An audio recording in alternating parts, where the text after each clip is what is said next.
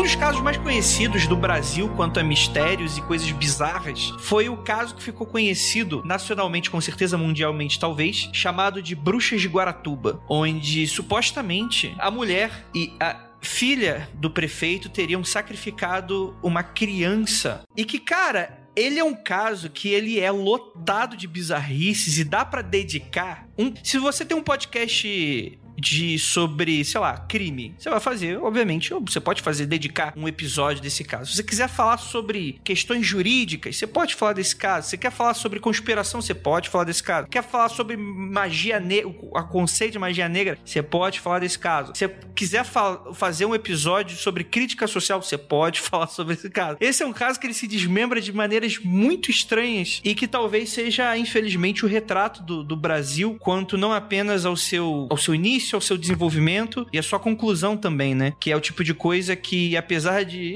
E às vezes, tipo assim, eu, sei que muitas vezes soa muitas vezes como essa síndrome do vira-lata, né? Falar, não, porque no Brasil nada funciona, no Brasil nada funciona e tal. Mas eu acho que, especialmente nesse caso, aconteceria. Ele só poderia ter acontecido no Brasil, não tem como. Vocês concordam? Olha, eu concordo em parte, mas não da tua afirmação em si, assim. É que é, é muito desesperador o caso, saca? Quando a gente pega para dar uma olhada nele só nas notícias, no que foi falado na época, você já fica desesperado e a gente compra aquela versão por falta de ter as coisas à mão. Depois que a gente vê o que foi o, o caso Evandro, né, como ele ficou conhecido, não como Bruxas de Tralalá, mas como caso Evandro especificamente, através do, do trabalho do Projeto Humanos e do Ivão, você fica mais desesperado, assim, porque é uma sucessão de erros, de vontades, de interesses, de vários descasos, né, é um retrato do período também, a gente tá recém-finalizada a ditadura militar, então você tem uma série de vícios ainda na polícia, uma reestruturação do funcionamento e por aí vai, mas que deixa a gente extremamente desesperado, assim. Eu já tenho uma coisa com, com justiça em geral, advogados, desculpa, gente, presente. É, e por aí vai que eu já fico meio assustado, assim.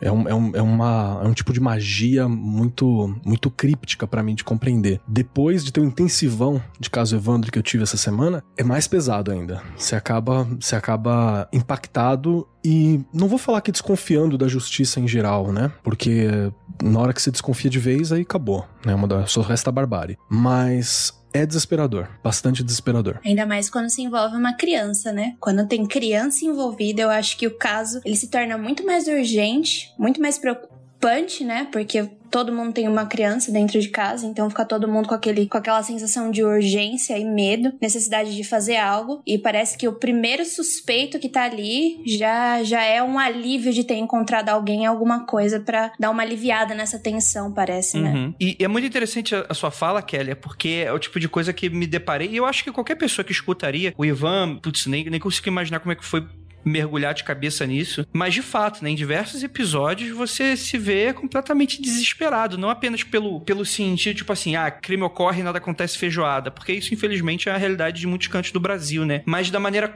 é, é tão dura quanto esse caso foi para tanta gente, né? Eu tenho um acréscimo assim que, que eu acho que é o que deixa ele mais desesperador, no geral. Que é o seguinte: a gente sabe que crime ocorre, nada acontece, feijoada, ruê, ruê.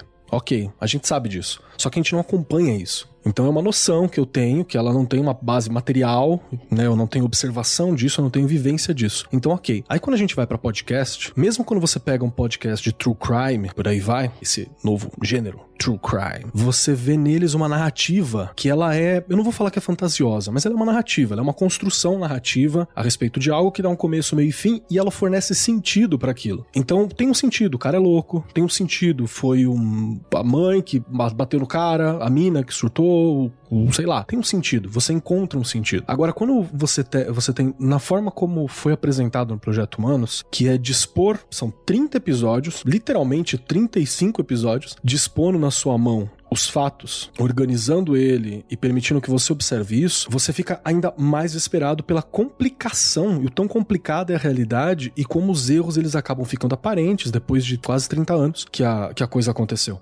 Então fica muito mais aparente alguns erros e alguns olhares. E aí tem a parte que, que me deixa profundamente desesperado nisso. Porque no formato do podcast, você quer uma narrativa, você quer um final, você quer uma história. A gente quer isso. Eu lembro que quando a gente topou com o Ivan no rolê do Spotify, tinha, vinha todo mundo, encostava nele e falava, ah, e aí, né? Como é que acaba? Como é que faz? O que que acontece? Tal e tal, o que que acontece? Né? Esperando que ia ter um roteiro final, um final apoteótico, ou mesmo um final, um final de roteiro né? E não tem. Por quê? Porque é um true crime. E muitas vezes não tem. Isso é desesperador. Não tem ninguém no comando. Eu queria acrescentar uma coisa que o Keller falou que reflete muito essa questão do caso, assim. Pegando mesmo essa deixa do true crime e dessa nova categoria de podcast que, que tem crescido no Brasil, especialmente, né? É justamente a narrativa. Por quê? Porque assim como esse fato foi narrado por muitos canais de comunicação, do mesmo jeito que o fato foi narrado por várias pessoas envolvidas no caso, podcast, os podcasters, na verdade, e as podcasters têm narrado os crimes por uma visão muito particular. E quando você falou, ai, ele é louco, ai, ele é psicopata, sociopata, etc é como se houvesse uma constante busca de justificativa para isso que está acontecendo, porque é tão moralmente inaceito, né, repudiável, que as pessoas ficam buscando justificativas para essas situações, ao invés de simplesmente analisar os fatos analisar o que aconteceu ali e, a partir disso, apresentar os erros e acertos, mas não a partir de uma perspectiva própria ou de uma questão moral ou de uma questão subjetiva, mas sim uma questão de procedimento, né? Que eu acho que é mais ou menos o que esse caso mostrou pra gente e trouxe pra gente de uma forma muito evidente que essa situação acontecia e ainda acontece, né? A gente viu aí no mês passado situação muito próxima disso, né? Sabe? Então a gente vê que essas situações dentro do sistema do judiciário, dentro do sistema investigativo brasileiro, e não só dele, mas aqui é mais fácil da gente pensar e analisar e receber e reportar, esse tipo de erro acontece e segue acontecendo. Eu tenho uma última observação, assim, que é, é obviamente, fecho com tudo que a Aline falou, assim, é, é isso mesmo. Ela tá dentro, né? Ela conhece mais do, ainda dessa, dessa realidade. E tem uma, uma parada que, que a gente às vezes não percebe, não entende. Você fala, ah, mas é um caso isolado. Não é, cara. Todos aqueles casos que a gente tem de contra uma, uma religiosidade, que você tem isso como se fosse uma estrutura de repressão a alguma determinada expressão religiosa. Aquele caso famoso de Ouro Preto do RPG, que a primeira coisa que a galera falou foi que era um, era um culto satânico e tal. Você não pensa em outra coisa, exceto aquilo. Então, mesmo que não tenha uma ligação material direta, ok, não tem. Você tem um olhar específico da sociedade, um olhar específico da mídia, você tem uma construção do imaginário que ela tá relacionada a isso. E um caso como esse, ele sedimenta coisas na mente da gente, no, olhar. E pensa assim, é uma parada que tá sedimentada há quase 30 anos, né? E, e tá aí sedimentada. E foi a primeira vez que ela foi aberta, realmente exposta para ser entendida, para ser observada, para ser analisada. E pelo público em geral, foi agora, nos últimos cinco anos, que eu acho que é três ou quatro anos, né, que o, que o Ivan tá trabalhando nisso. Então é, é muito largado, né, as paradas, é muito solto, essa é a questão. É, eu, eu gosto, com tudo que vocês falaram, uma perspectiva que eu criei né, com tudo isso. É primeiro, a gente não sabe uma coisa é a história do crime como ele foi noticiado, outra uma coisa é a história do processo do crime como ele foi construindo judicialmente. E o, o caso, eu não posso falar de todos os casos, tá? Mas isso assim, é uma impressão que eu ganhei com isso. Eu não vou ter falar de todos os casos do mundo, que isso é impossível. Mas é,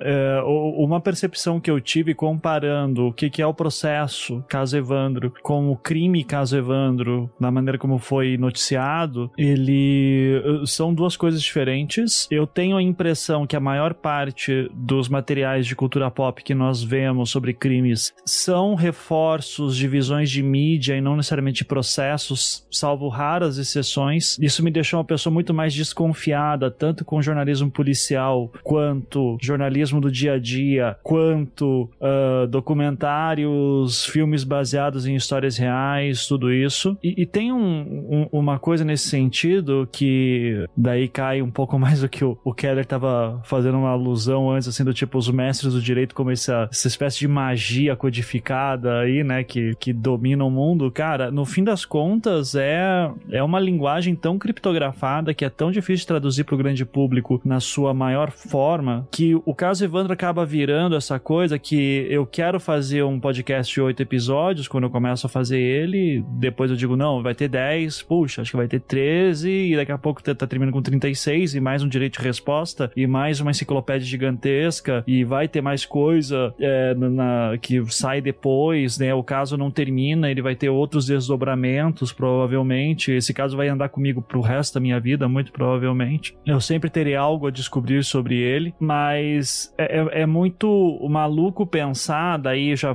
vou mais pra minha área um pouco mais, que eu me sinto mais confortável, né? Que é dentro das ciências humanas. Quando eu começo a olhar para questões da comunicação e a noção da indústria cultural, de como existe essa questão da, de uma demanda mercadológica, de como que a notícia tem que ser apresentada, de como que uma história tem que ser apresentada numa série de podcast, de televisão e tal.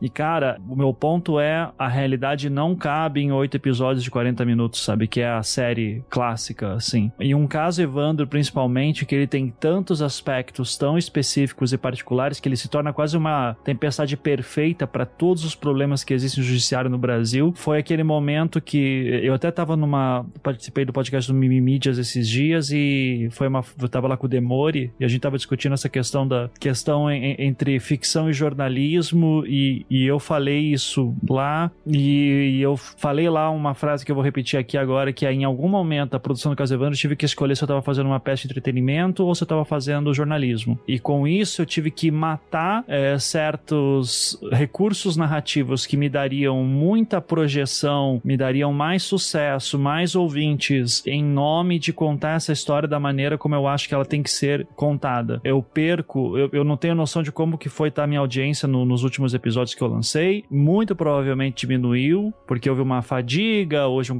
houve um cansaço, nem todo mundo aguenta ouvir tantos episódios assim, acho que é super compreensível, mas existem moradores de Guaratuba que, que é uma cidade pequena, hoje deve estar 30 e poucos mil habitantes, na época tinha 20 mil, 20 mil e poucos, mas existem moradores de Guaratuba que precisam saber o que aconteceu, existem pessoas no Paraná que precisam saber o que aconteceu e a verdade precisa ser contada em algum ponto. E precisa existir algum lugar na internet ou qualquer registro que as pessoas possam pesquisar para saber o que foi isso e que não tenha que ser os autos do processo que são de difícil acesso e de difícil linguagem. Então, daí nesse ponto eu sacrifico muita coisa que eu poderia tornar essa série muito mais rentável, muito mais fácil de ouvir, seria um puta sucesso. Muita gente Uh, terminou Praia dos Ossos recentemente, né, do Rádio Novelo, que é um puta trabalho, é, e, e daí muita gente quer comparar, e a própria Branca Viana fala, olha, não tem comparação, o Praia dos Ossos não é um crime sem solução, né, mas muita gente veio na internet, assim, nos Twitter, principalmente, que dizer, ah, o Ivan devia aprender com o Praia dos Ossos, daí eu digo, cara, não tem, é, eu adoraria aprender coisas com a Branca Viana, com a Flora Thomson DeVoe, com a, assim, com certeza adoraria, uh, com todo mundo da Rádio Novelo, mas não isso. A, a, escolha que eu fiz sobre o caso Evandro da maneira como ser contada foi uma escolha extremamente consciente sobre essa questão. Eu acho que ele, eu tô cumprindo uma função social de como abordar essa história e indo, eu consegui ir mais longe do que eu jamais imaginava que ia conseguir ir, sabe? Então é, é essa, esse é o, uh, é, é, o foco que eu acho sempre importante que é, tem muita coisa no caso Evandro que poderia ter sido cortada, sim, mas essas pessoas têm que sempre noção. Eu fazendo esse podcast praticamente sozinho, com ajudas pontuais de muitas vezes pessoas voluntárias que eu não podia pagar. Se eu falasse alguma coisa que me colocasse em maus lençóis, o processo seria tomar. Eu ia tomar esse processo sozinho por difamação, qualquer coisa assim. Eu poderia ser considerado por pessoas que eu não contei a história da maneira como deveria ser contada, que eu escondi coisas, né? E uma coisa que não podem reclamar da maneira como eu fiz o podcast é que eu escondi coisas. Cara, em 36 episódios eu contei tudo que tá no processo. Eu cortei muita coisa que ou é insignificante ou vira fofoca não verificável, mas é. Mas aqui eu, eu, eu, tive todo momento de eu ter que toda hora dizer o que, que eu tô fazendo. Tô fazendo ficção ou eu tô fazendo jornalismo? E eu tive que me assumir como jornalista em algum momento para ter essa função social que eu acho que é mais importante que uma função de entretenimento. E daí é nesse ponto que daí a gente. Daí, uh, para encerrar essa fala gigantesca, que eu acho que o caso Evandro vira para mim uma coisa tão importante que é eu acho que eu consegui produzir alguma coisa que vai poder ser usada para estudos de estudantes de direito, jornalismo e vai embora que é a gente estudar no micro o macro o que, que o caso Evandro aponta de problemas que existem no sistema de justiça, em, é, na, em, nos inquéritos policiais, na forma como a gente pensa segurança pública, o que, que existe lá atrás, desde aquela época, que existe até hoje, e o que, que a gente pode fazer para pensar isso. Eu tive recentemente naquela, numa live com o Rafael Montes, lá para Bienal do Rio, e o Rafael Montes falou uma frase incrível que eu não conhecia e que nem é dele, mas que ele citou outro autor que eu não vou lembrar agora, mas que ele disse assim: a gente conhece um país através da história dos seus crimes, né? Eu achei, eu acho que é importante a gente começar a pensar sobre os históricos crimes brasileiros é, de uma maneira mais madura, mais honesta, mais aprofundada, para quem se a gente quiser realmente ter um debate sério sobre segurança pública no futuro. Com certeza. E para quem não sabe do que a gente tá falando, no dia 6 de abril de 1992, na cidade de Guaratuba, no litoral do Paraná, o menino Evandro Ramos Caetano desaparece e Segundo a sinopse do primeiro episódio de Caso Evandro, Guaratuba nunca mais foi a mesma. E hoje a gente vai falar sobre esse crime, sobre os meandros que ocorreram, a gente vai falar sobre o final de uma série, né, de uma das maiores séries de podcast aí, pelo menos hoje em dia, maior referência aí no, no Brasil. E a gente vai falar mais sobre isso logo depois dos recadinhos e a gente já volta. Não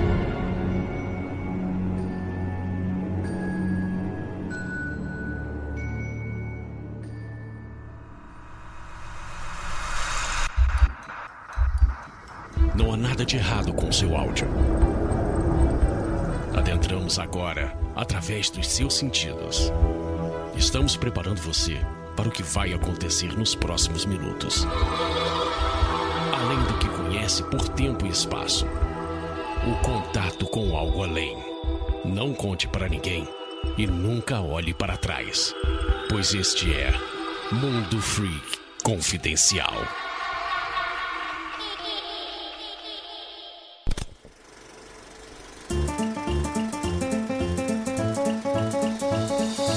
E chegamos aqui agora na área de recadinhos. Prometo que vai ser bem rapidinho. Primeiramente, muito obrigado para você, meu queridíssimo ouvinte que tá aí sempre baixando e escutando nossos episódios aí no Spotify e também indicando para as outras pessoas. E também para você que apoia o Mundo Freak, não pelo Mundo Freak Confidencial, mas por todos os outros projetos da casa, como Criptologia, séries que vocês aí curtiram do Algo Estranho com Natália, enfim, Popular, que deve chegar em breve, o Aconteceu Comigo, que teve essa semana, enfim, um monte de coisa legal. E a gente agradece muitíssimo com a pequena, como se fosse uma assinaturinha de revista, cinco continhos no mínimo, você consegue aí ajudar o Mundo Freak a produzir cada vez coisas mais legais. Lembrando a todos também que Algo Estranho com Natália está aí para ser escutado quando, como e quando você quiser, não apenas no Spotify, mas em outros agregadores, mas para você que tem que estar escutando no Spotify, temos um feed especial só sobre séries Mundo Freak. Procure séries Mundo Freak e lá você vai ter não apenas o relato oficial de Osgate, como também o Algo Estranho com Natália. E você pode aí escutá-los, maratonar, escutar todo mundo tudo de uma vez e indicar, falar, poxa, entra só cinco episódios, cada um 15, 20 minutinhos, você tira em uma hora. Ficou show de bola. Muito obrigado para você que deu seu feedback, para você que curtiu a série e para você que confia no nosso trabalho e vê que ele, olha aí, a gente faz alguma coisa aqui, né? A gente não mora na Havaí, a gente tá aqui trabalhando duro, né? E pagando pessoas e pagando coisas. Então, gente, muito obrigado mesmo pelo apoio e suporte. Lembrando a todos que o Mundo Freak Confidencial é agora exclusivo do Spotify. Então, se você tiver alguma dúvida, você vai indicar a gente. Pede pra pessoa baixar o aplicativo do Spotify ou até escutar pelo site, né? Acho que pelo site não precisa nem baixar o aplicativo. Você vai lá, procura por Mundo Freak e você vai ver o nosso feed do Mundo Freak Confidencial, onde sai não apenas o Mundo Freak Confidencial, como também todos os outros programas. E os outros programas, eles não são exclusivos do Spotify, por isso você pode escutar em qualquer agregador. Agora, vamos falar sobre os anúncios de quarentena. Anúncios de quarentena. Gente, anúncios de quarentena, para você que não sabe, tá dando mole, às vezes alguém pode ter comentado, você nunca escutou Mundo Freak. Às vezes você tá escutando Mundo Freak, só que você ficou tão empolgado com uma talvez oportunidade que talvez você não tenha prestado muita atenção. Mas esses anúncios de quarentena, a gente tá lidando com pessoas que estão aí, muitas vezes artistas, pessoas que trabalham com comunicação, você pinta quadro, você, enfim, pessoas que oferecem produtos ou serviços, né, básicos, né, não são grandes empresas empresas, não são médias empresas e nem são necessariamente pequenas empresas, né? São pessoas, muitas vezes profissionais liberais, que foram afetados de alguma maneira pela pandemia e a gente oferece um espacinho para falar do trabalho deles, tá bom? Então, assim, é uma coisa legal que a gente tá fazendo por essas pessoas, mas que não é para ser encarado como um anúncio de graça, tá bom, gente? Então, por exemplo, tem gente que tá pedindo para anunciar o seu podcast, tem gente que tá pedindo para anunciar o próprio canal do YouTube. Gente, isso não funciona bem assim aqui. Infelizmente, a gente não vai poder fazer muita coisa. A gente só vai indicar pessoas que de fato a gente conhece ou que participam nosso trabalho, que nos ajude de alguma forma. Então, a gente tá focando para artistas e pequenos produtores que perderam a renda na quarentena. Bem, eu vou aqui falar sobre a Tarsila Gil, que ela tem um Behance, vou deixar. A Tarsila tem 27 anos, que infelizmente por causa da pandemia está na situação de desemprego. E cara, ela é uma pessoa muito bacana que ela trabalha na área de publicidade, criação de peças digitais, impressas, também desenvolve pequenas animações, ilustrações, branding para marcas. Então, para você que está precisando de uma comunicadora visual, para uma designer, para uma diretora de arte, você entra em contato com a Tarsila Gil. E cara, o portfólio dela, ó, muito chuchuzinho no mel aqui. Muito bacana. Tarsila, um beijo para você. Espero que a situação melhore aí. E, cara, confie no trabalho da Tarsila, que, cara, pelo berrense que ela enviou aqui, o trabalho dela é muito incrível, muito sensacional. Então, dê uma olhada aí caso você esteja precisando de um freela, contratar alguém, dê uma olhada aí com a Tarsila. Segundo é o Piero Bagnariol. É assim que se fala, Piero? É, é, enfim, é, você é italiano, segundo vocês dizem aqui, né? Você é quadrinista, grafiteiro, você é um italiano radicado é, no Brasil, né, cara? Que foi editor da revista Grafite. Cara, o seu trabalho, Piero, ele. É, eu não sei se se pronuncia dessa forma, eu não conheci o seu trabalho, mas o seu trabalho é muito bacana. Então, assim, além dele ter uma prolífica participação em quadrinhos, ele também ilustra, enfim, faz de um tudo para você que tá precisando aí de ilustrador, de um grafiteiro, de, de alguém que consiga transportar para arte aquilo que você quer colocar no papel. Ele também aqui anuncia um trabalho dele que é o Anos Velados, que é uma biofantasia que combina elementos da morfologia do conto maravilhoso de Vladimir Prop. Olha aí, Prop, me lembrou das minhas aulas com a Flávia Gazi, mandar um beijo para essa linda da Flávia. E que ele fala um pouquinho sobre. Ele mistura um pouco da biografia da Helena Blavatsky enquanto adiciona essa questão mais anedótica, né? Então você tem essa questão da fantasia, da ficção, só também misturado na história de vida dessa mulher incrível, né? Bruxa, nem sei se ela se considera bruxa, mas ocultista, super famosa aí e que foi tão importante aí pro, pro nosso ocultismo ocidental, né? Principalmente, enfim, com crenças do outro lado do mundo que ela trouxe e que mudou para sempre a forma como a gente enxerga o mundo, a natureza e a espiritualidade. Então, dê uma olhada, ele tá vendendo essa HQ. Eu vou deixar todos os links aí para vocês, para vocês curtirem, conferirem. E fica aí a recomendação de dois, mais dois profissionais. É isso, gente. Bora lá para mais um episódio, esse super especial. Agradecer muitíssimo o aceitar do meu queridíssimo amigo Ivan Mizanzuki por ele ter cedido os episódios finais. Então, ha! Eu escutei antes de todos vocês. Olha aí que dá até amigos especiais. Então, gente, bora pro episódio, ficou maravilhoso e vambora!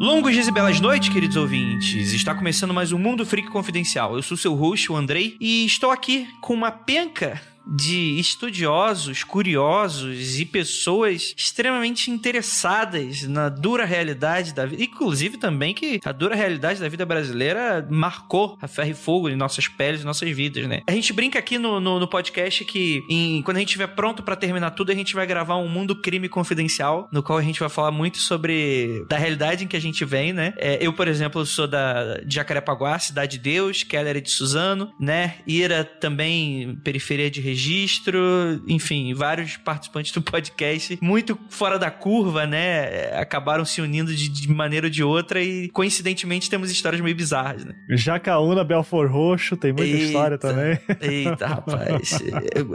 é porque realmente vai ser o último podcast. Tô lembrando aqui, o Ivan já ouviu umas histórias já. Ficou meio horrorizado, né?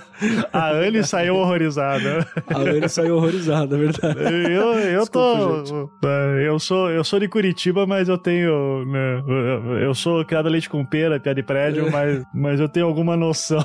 Eu já não me choco tão fácil assim com as coisas. Olha aí, ó. Te- é, Marcos Keller, nosso professor de história. E aí? O quê? Tudo bem? Tô te apresentando pro, pro pessoal que quer dar um oi lá. Ah, desculpa, eu me perdi já. Oi, gente, tudo bem? Estamos aqui para falar sobre esta epopeia na qual eu chafurdei na última semana. Recebemos com antecedência aqui os últimos episódios, eu chafurdei para matar os, os que faltavam. André entrou em contato comigo e falou assim: e aí? Eu falei: tô no 17, calma, tô no 17. E temos aqui também nossa especialista. Cara, eu, eu queria muito conversar com você sobre isso, Jay. Eu acho que dá pra gente entrar no podcast. Você gosta muito de crime? Explica isso, por favor. Muito, a ponto de ser um pouco preocupante. a ponto de, tipo, as minhas amigas do ensino médio, elas têm senha de várias coisas minhas para caso eu desapareça, alguma coisa aconteça. nesse nível. Porque eu moro sozinha, né? Não tenho família por perto nem nada. Então, tipo, se eu passar mais de um dia, por favor, corram pra minha casa, porque três cachorros precisam ser alimentados nesse Entendi. nível. Olha aí, ó. Mas então, é, eu gosto muito de true crime. Eu, eu, eu, eu ouço quase pra relaxar, eu leio quase pra relaxar. Eu acho muito legal. É, é, é, eu às vezes canso da física. A física é uma realidade muito constante pra mim. Eu preciso de uma coisa no extremo oposto que me faça esquecer. E é, assim, true crime é pra mim excelente. Então você que financia, né? Então já descobrimos aqui o público-alvo. Provável. Temos aqui uma convidada maravilhosa que vai impedir Andrei Fernandes de cometer um crime nesse podcast e ser processado. Aline Hack. Estamos aqui, né? Fiscal de processinho. As pessoas não sabem, mas eu só vim pelos doces do Halloween. Já disse desde o início, porque eu ainda não sei o que eu tô fazendo aqui. Eu tenho apenas 10 anos. Mas tô muito feliz, tô, tô muito feliz de estar aqui no Mundo Freak. Sou muito fã. E para analisar este caso, que foi meu companheiro de muitas roupas a passar porque eu deixava acumular muitos episódios pra passar roupa e ouvir Caso Evandro. E eu tô muito triste porque não porque acabou, mas também por isso, mas porque veio a quarentena e eu perdi a, necessidade de passar roupa. Então eu, assim como Keller, fiz uma maratona essa semana pra fechar o, o Caso Evandro, que cozinhando freneticamente, né? Não estou indo pra academia. Todas as minhas atividades que, que coincidiam com o caso Evandro, infelizmente não não coincidem mais, né? Porque eu não passo mais roupa e nem vou pra academia. Então, é, tive que fazer uma maratona mesmo e ficar uma pessoa completamente indisponível nesta casa para conseguir matar todos os episódios pra gente vir aqui conversar sobre eles. Eu tô me sentindo muito esquisita porque eu estava totalmente alinhada. Quando eu recebi os episódios extras, eu falei assim: yes! Eu vou terminar! Olha aí, ó. Antes de todo mundo. Vontade de divulgar pra internet, né? Postar e falar assim: eu tô ouvindo aqui o que Opa. vocês querem há anos. Tá está no em minhas Pirate Bay desde semana passada. Exatamente. Eu acho que eu tava com 10 episódios atrasados. Tá vendo? E temos aqui ele, o culpado por nos fazer escutar 36 episódios de uma história que só dava 8. Ivan Mizanzuki. Muito obrigado aí. Um prazer estar aqui pra falar sobre por que, que eu não contei essa história em oito episódios. por que... por que, que eu não fiz o certo? né? Obrigado aí pro- pelo carinho, gente. Ivan, vamos aproveitar, porque o que, que acontece? A gente, nobres ouvintes de podcast, a gente não conseguiu, tenho absoluta certeza, absorver totalmente todo o conteúdo. Que, inclusive, eu acho que a série do, do- da quarta temporada do Projeto Humanos, que é o seu podcast, o caso Evandro, que aborda sobre esse crime, ele vale a revisitação. Eu, eu acho que eu pretendo fazer isso em futuros, sei lá, daqui a dois anos, daqui a cinco. Eu acho que é aquele tipo de coisa que você precisa estar pra sempre. Que é tipo, que primeiro porque é uma história que precisa estar sempre sendo relembrada. Segundo, porque eu tenho absoluta certeza que vão ter detalhes de coisas que a gente não absorveu, que vai ser reabsorvido, ou coisas que simplesmente a gente passou e passou batido. E eu acho que é, essa história, na verdade, ela é um grande fractal, né? Em que cada vez que você olha, você tem muitos ângulos diferentes pra olhar uma mesma coisa, né? E é muito interessante quando você para pra analisar. E aí, eu, eu- terminando essa fala, eu gostaria que você falasse um pouco do. introduzisse o nosso ouvinte o caso, caso ele não tenha escutado o caso Evandro, porque é o fractal de uma ausência. E isso talvez seja a coisa mais bizarra, porque quando a gente conhece uma pessoa e a gente coloca- conhece todas as suas facetas, e, ou pega uma história que tem uma resolução e, e olha por várias suas facetas, a construção, por exemplo, eu, eu como artista que gosta de escrever ficção e tal, é, é muito interessante, mas quando você não tem o artifício de ser uma ficção, quando você tem a real e de fato é uma ausência, né, que também é o sumiço do garoto, essa história ela ganha ângulos ainda mais estranhos e, e- e porque não tem nada pra pra ser visto do outro lado do espelho. Gente que tá viva, né? Gente que existe. Isso aqui é mais louco ainda. Exato, né? É, Isso é muito doido e tal. E como é que foi? Primeiro, o que que é essa história, né? Introduz aí o nosso ouvinte. Tá. Eh, Antes eu quero só fazer um comentário antes de passar isso. Eu acho que uma das coisas que eu tive que fazer pra saber como contar essa história, quando eu vi a sua complexidade, era tentar trilhar um caminho. E, e- e em histórias, quando a gente vai contá-las, a gente, eu pelo menos tenho uma mania de tentar. Eu parto do princípio que toda história tem que responder uma pergunta, né? Eu tiro isso muito da, de metodologia científica, né? Eu costumo dizer que todo o meu método de trabalho, seja de ficção ou... Eu, eu sou muito preguiçoso para fazer ficção, né? Eu tô batendo a cabeça pra cacete para fazer um projeto de ficção agora, assim, e eu sou preguiçoso para inventar as coisas, então eu gosto de histórias reais porque eu não tenho que inventar nada. eu tenho que saber como contá-las, mas é... Toda história precisa ser...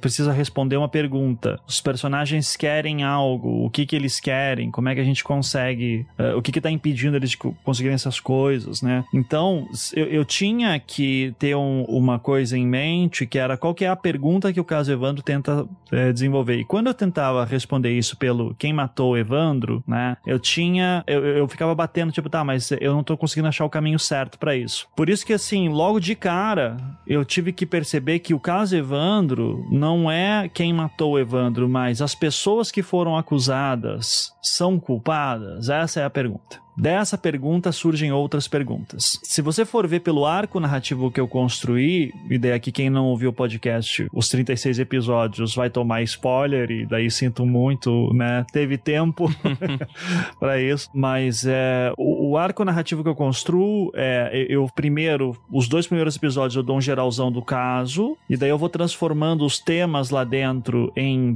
em partes específicas, que são como mini temporadas né, de episódios. Então eu eu dedico, ó, esse é o caso. Agora vamos falar sobre a questão política. Agora vamos falar sobre as outras crianças. Agora vamos falar sobre as versões das defesas. Agora vamos falar sobre as acusações. Agora vamos falar de álibis. Agora vamos, né? Então eu vou quebrando em partes e nesse mosaico gigantesco que é o caso, você tá sempre perguntando, tá, mas será que as pessoas fizeram isso mesmo ou não? Até que daí no episódio 25 a gente tem uma revelação muito grande, né? Que daí uma das essa principal pergunta é respondida, né? Por conta de um trabalho de investigação que eu fiz. E daí depois tem a, a derivada, tá, mas o corpo é do Evandro, que é uma coisa que tá intrínseca no caso, né? Que depois surge se o, Evandro, se aquele é o corpo dele mesmo ou não. E daí no final, ok, é, eu, eu assumo que o corpo é do Evandro e daí eu já parto para outras outros caminhos, né? Ok, quais são os outros caminhos? E daí eu volto só no final para quem matou o Evandro. Né? Então, o, o, podcast mesmo, Quem Matou Evandro, que ausência é essa, como que a gente lida com essa ausência, é o primeiro episódio, uma parte do primeiro episódio, uma parte ali do quinto, sexto episódio que fala do Leandro Bossi, que é outra criança, e daí eu fecho ali no, nos últimos episódios, eu volto pro Evandro, né? Então, se você for ver o caso Evandro em si mesmo, ele daria cinco, seis episódios, né? Não fosse todas as cagadas que o governo do Paraná fez. Então, em resumo, o caso Evandro. É, o Evandro, Evandro Ramos Caetano, uma criança de 6 para 7 anos, uh, morava numa cidade do interior é, do, do litoral do Paraná chamada Guaratuba que é, um, é uma praia que é bastante frequentada no, durante a época de verão. Eu já fui lá várias vezes, né? Minha família tinha casa lá, minha avó tinha casa lá. Em 92, uh, eh, Guaratuba devia ter lá seus 20 mil habitantes, mais ou menos. Daí na temporada enche de gente, né? Tudo, mas é em geral 20 mil pessoas, todo mundo se conhece. E daí no dia 6 de abril de 1992, já é fora de temporada, né? A cidade está vivendo lá sua vida. O Guaratuba é considerada a cidade mais desenvolvida assim, no litoral do Paraná, sabe? Tipo, tem escola, hospital, tem comércio fora de temporada, tem tudo isso, tem uma vida que acontece lá dentro. No dia 6 de abril era uma segunda-feira, 6 de abril de 1992, você tem a família Caetano, né, esse núcleo da família Caetano, que é o pai é o Ademir, a mãe a Maria, o Evandro é o filho menor e tem mais dois filhos mais velhos que estudam de manhã, o Evandro estuda à tarde, a Maria trabalha no colégio que o Evandro estuda à tarde, mas ela trabalha de manhã já também e o Ademir trabalhava na, na o pai trabalhava na, na, prefeitura. Acorda todo mundo cedo, vão trabalhar, tá chovendo naquela manhã, tá uma chuvinha fina, o, a mãe vê o Evandro dormindo, não quer acordar ele, deixa ele dormindo e ele acorda mais ou menos assim umas 10 da manhã e vai ver a mãe no, no colégio, né? Ficava sem 100 metros de distância, coisa comum, assim, naquela época, naquela cidade, a criança ir sozinha de lá para cá, tudo. Então, é, ele vai até a mãe no colégio, encontra ela lá, isso era uma rotina comum entre eles, e daí lá com a mãe, o Evandro diz que lembrou de um minigame que tinha ganhado no sábado, né, no final de semana, sábado, domingo, sei lá, anterior, que alguém trouxe do Paraguai para ele e ele queria ir lá buscar. Daí ele foi e não voltou mais, né? E a mãe dele percebeu que ele não voltou mais, já era hora do almoço, ela voltou para casa, o Evandro não estava em casa, viu que o minigame ainda estava no lugar, ou seja, ele não chegou nem a passar por lá, e daí começou os mutirões para começar a procurar o Evandro e tudo. Nisso, alguém já avisa o prefeito, o prefeito avisa que, eh, que eh, né, tem vários detalhes sobre isso, mas assim, em linhas gerais, o prefeito fica sabendo que sumiu o Evandro, de um funcionário da prefeitura, já conhecia a família, tudo lá, entra em contato com um grupo de elite de uh, solução de sequestros da Polícia Civil na época, chamado Grupo Tigre, que é um grupo que foi o primeiro grupo anti-sequestro do Brasil, assim, da Polícia Civil, é, baseado na, na SWAT americana, né, ele, década de 90, a gente tem que colocar em contexto, o crime de sequestro era muito forte, assim, era moda, né, a gente tem vários sequestros famosos que aconteceram naquele, naquele período, e o, o Tigre era para resgatar reféns de sequestro, né, é, e o grupo Tigre chega lá na terça-feira, dia seguinte, à noite, chega na casa do prefeito, vão conversando, tal, né, e eles começam a investigar já. A investigação nem vai muito para frente, frente, porque no sábado, dia 11, o corpo do Evandro é encontrado e ele tá todo mutilado, né? Ele tá sem as mãos, tá sem as vísceras, tá sem os olhos, é bem, é, é bem pesado, assim, de se ver. O pai já reconhece, mas o corpo tá irreconhecível, daí tem todo um processo de reconhecimento do corpo, por arcada dentária, por medição óssea, por não sei o que. Meio que batem o martelo é o Evandro, e daí passa-se três meses, o grupo Tigre fica investigando, não consegue chegar a lugar nenhum, e daí aparece esse personagem que é super importante para a história, que é um tio do Evandro, não, um tio não, um primo de segundo grau do Evandro, né, mas ele é reconhecimento, ele é sempre chamado de tio, é que é o Diógenes. Ele fala que uh, ele era engenheiro civil na época, mas ele já tinha sido por um ano policial militar, depois ele ficou por 10 anos como policial civil também, e ele começa a fazer uma investigação por conta própria, ele começa a desconfiar da família do prefeito, e ele começa também a suspeitar de um pai de santo que acabou de chegar na cidade, chamado Oswaldo Marceneiro, e daí Aí ele começa a achar estranha porque a filha do prefeito vai muito pro terreiro desse pai de santo. É, esse pai de santo tá ganhando uma visibilidade muito grande lá dentro. Tá todo mundo se consultando com o cara, desde assim, empresários da cidade, quanto vereadores, quanto não sei o que. O cara tá virando uma sensação. E ele começa a desconfiar e ele começa a achar, pô, de repente o meu, meu primo foi morto num ritual satânico que a família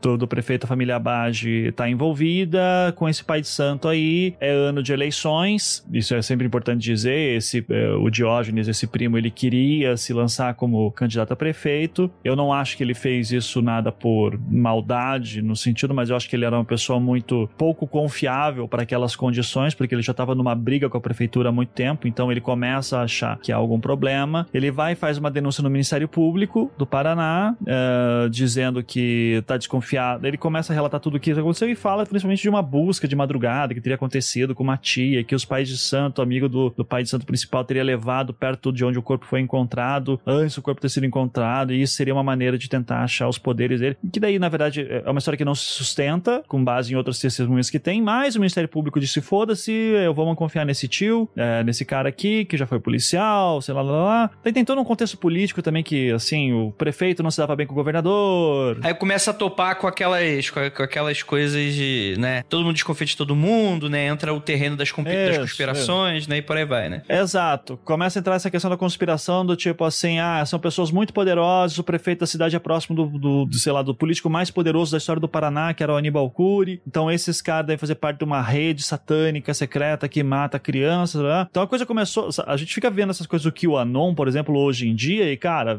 caso Evandro é isso aí, né? E daí junta tudo isso, o ministério tava rolando uma pressão muito forte também também no, na Secretaria de Segurança é, Pública do Paraná naquela época, porque as crianças tinha muita criança desaparecendo. Na verdade, a gente não sabe se tinha muita criança desaparecendo mesmo, mas é notório, é, é notório que assim tinha um maior, uma maior divulgação da imprensa de casos de crianças desaparecendo. Então havia uma pressão popular em cima dessa pauta. E daí o Ministério Público pega lá um grupo de policiais que era da P2, né, o que é o grupo de inteligência do, do Polícia Militar, e destaca esses caras e fala: agora vocês estão representando o Ministério Público, vocês vão fazer uma investigação por, por conta própria. né? É, o que é uma aberração jurídica, mas, né? É, isso aí tem, tem um, toda uma discussão por isso também. O Ministério Público sempre diz assim: não, ali era. Eles eram policiais militares, mas eles estavam representando o Ministério Público. Então é como se eles estivessem sendo o Ministério Público na hora.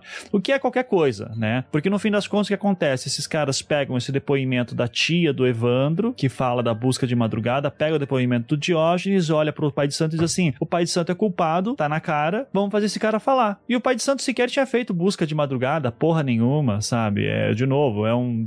O depoimento que fala dessa busca da madrugada não faz sentido. Pegam esse pai de santo, torturam ele, e ele começa a falar e inventar, e eu sei disso porque essa foi a revelação que eu consegui no episódio 25, que é quando eu consegui fita, as fitas de tortura, por uma fonte anônima. Porque a, a polícia militar entregou na época da prisão uma fita editada com as confissões da filha da mulher do prefeito, mas é, eu consegui as outras fitas e a versão parcialmente editada só, não totalmente editada. Eu tenho, eu tenho desconfiança que existe uma fita anterior, que a minha fita já é editada. Eu acho que tem uma fita que já deve ter se perdido e tudo, mas que não, que tem outras coisas lá. Que ali tem alguns cortes, você vê que tem algumas gravações em cima, então. Mas eu consegui essas fitas com uma fonte anônima e essa fonte daí, através dessa fonte eu consegui entender a linha da cronologia, que foi basicamente os policiais pegando o pai de Santos dizendo, vamos fazer esse cara falar na força, porque é uma coisa que muita gente acha justificável, porque vê, assiste, sei lá, 24 horas e vê lá o cara torturando o cara do mal e na, na série de TV sempre é do mal, o cara que tá sofrendo tortura, nunca é uma pessoa inocente, né? E daí a, o pai de santo é torturado, um outro amigo dele também é torturado, e daí eles começam a inventar, e você vê eles criando ali tudo, assim, pelo, pelo discurso dos caras. E daqui a pouco eles falam, não, quem tava participando também é a primeira dama e a filha dela, Beatriz, né? A Celina é Beatriz Abage, filha e mulher do prefeito. E daí elas entregam essas pessoas, no dia seguinte isso aconteceu no início de julho, três meses depois do Evandro ter desaparecido. Daí depois são presos mais duas pessoas, totalizando sete pessoas, e daí começa a ter essa maluquice do número sete. O Evandro tinha sete letras, o crime ocorreu no dia sete, às sete horas da noite, que é tudo mentira. Isso foi a imprensa que falou na época. Você olha, nem a peça do Ministério Público de denúncia batia nisso. É, as testemunhas que inventaram, assim, que muitas foram coagidas para ser, pra ser testemunha de, de, de, acusação também, ou muitas inventam histórias, assim, não inconscientemente, mas muitas estão falando coisas que não sabem direito o que estão falando. Tem muito de fofoquinha, tem muito de coisa assim no caso, são pequenas coisinhas que vão virando uma coisa enorme. Tudo muito frágil, mas de frágil em frágil vai virando uma, uma monstruosidade que no fim das contas você tem essa acusação real de que existe uma seita satânica em Guaratuba sacrificando crianças. Desde começa uma história que antes do Evandro tinha desaparecido uma outra criança em Guaratuba dois meses antes, que é o Leandro Boss, que é um caso que está em aberto até hoje, porque nunca se encontrou. O Evandro se encontrou o corpo, o Leandro não. E daí a defesa dos sete, especialmente das Abage, que são as mulheres mais, mais poderosas, são as pessoas mais fortes ali, é, aqui que é interessante, né? Que é uma coisa que sempre deixa a gente pensativa, eu tenho certeza que isso passa pela cabeça de vocês. Esse caso tem um monte de absurdos envolvendo tortura e agentes de segurança pública encobrindo seus, é, seus erros e tudo, suas barbaridades, é, e estamos falando de pessoas que são poderosas e ainda assim sofreram tudo que sofreram por quase 30 anos né? E isso acontece todo dia com pessoas que não têm essa projeção. E é muito doido porque uma das coisas que,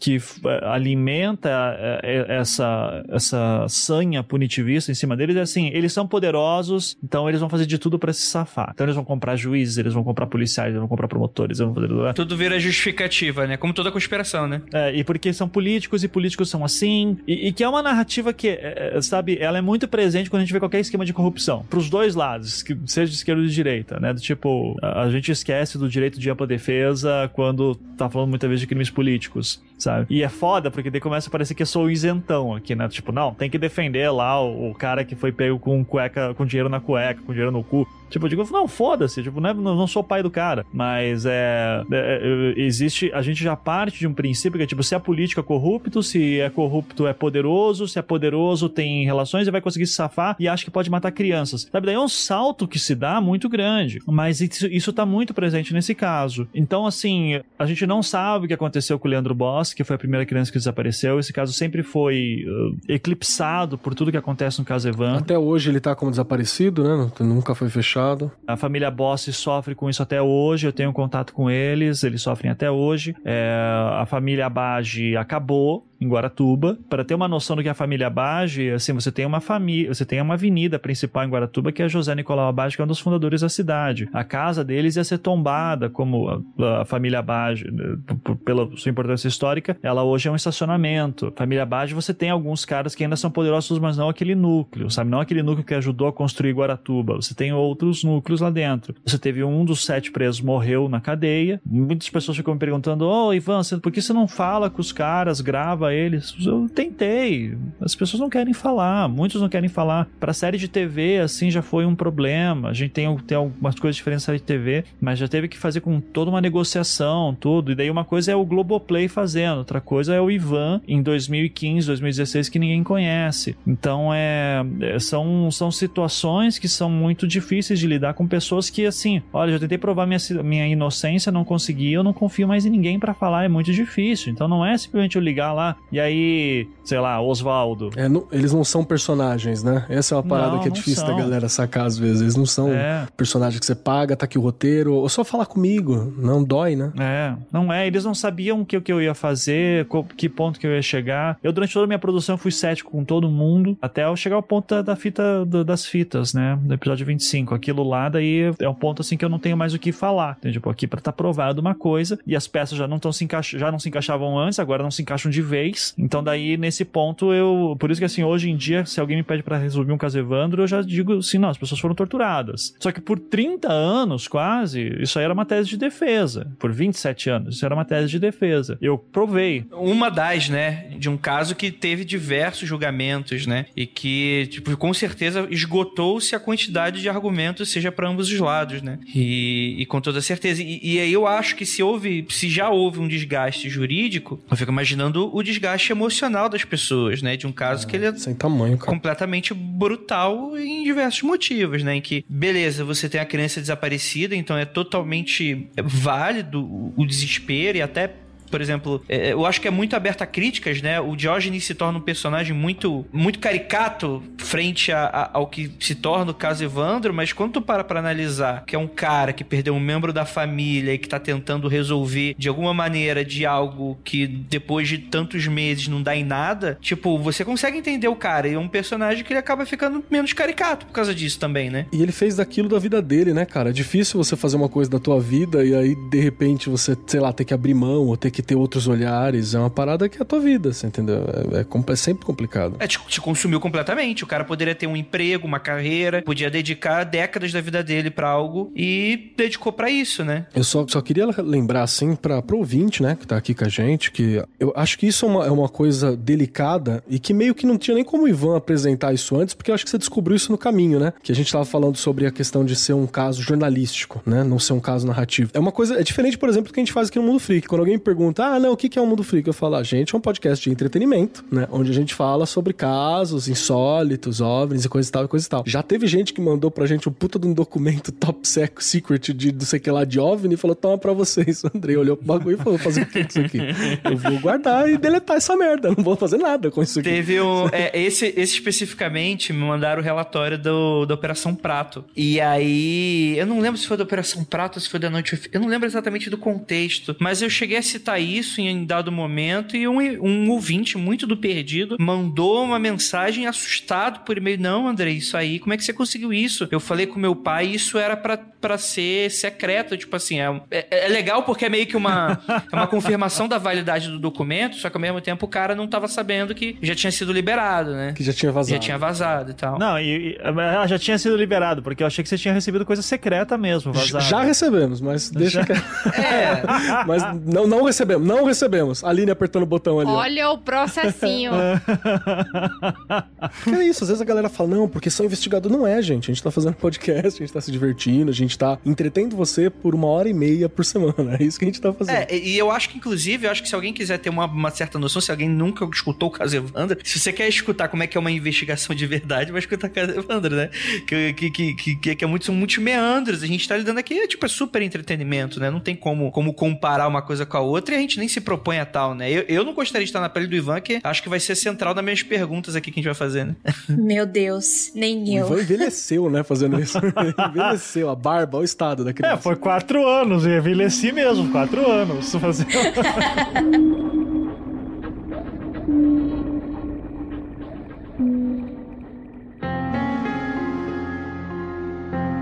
Deixa eu puxar essa pergunta, cara. O que, que foi para você na hora que você olhou e falou assim, real, não tem uma ficção, tem uma parada real, eu tenho uma peça jornalística, ok. Mas como foi para você perceber que você tinha isso, sabe? Porque não foi o que você vendeu no começo, né? Não foi o que você achou que ia ter no começo, não foi nem o que você achou que ia fazer. Eu lembro que a gente chegou a ter uma conversa e você ainda falou assim, não, tô pensando em fazer uma parada aqui, uma, uma fantasia dos túneis de não sei da onde. Nossa. E aí a gente faz uma brincadeira, tal, uma parada, pá. E falou assim, é, eu vou terminar o Caso Evandro, a gente faz. Tipo, faz três anos que a gente tem essa conversa. Saca? É real. A minha ficção sobre os túneis de Curitiba. Um dia sai. Curitiba tem uns túneis, assim tal. Daí eu ia inventar toda uma história, um lore em cima disso. E isso é uma coisa doida, assim, porque eu vindo de Curitiba, né? Eu crescendo aqui. Eu nasci em Recife, mas curitibano de, de De criação. de criação, né? Eu, eu sempre achei bizarro o, o foco em São Paulo e Rio de Janeiro pra tudo, sabe? E Brasília, por assim, porque lá é o centro do poder, mas as pessoas comuns de Brasília nunca aparecem, a não ser quando, sei lá, década de 80 apareceu Capital Inicial e Legião Urbana falando um pouquinho das festas da Zona Norte, né? Da Asa Norte, perdão. Então, assim, pra mim sempre foi muito estranho, do tipo, poxa, mas cadê a minha,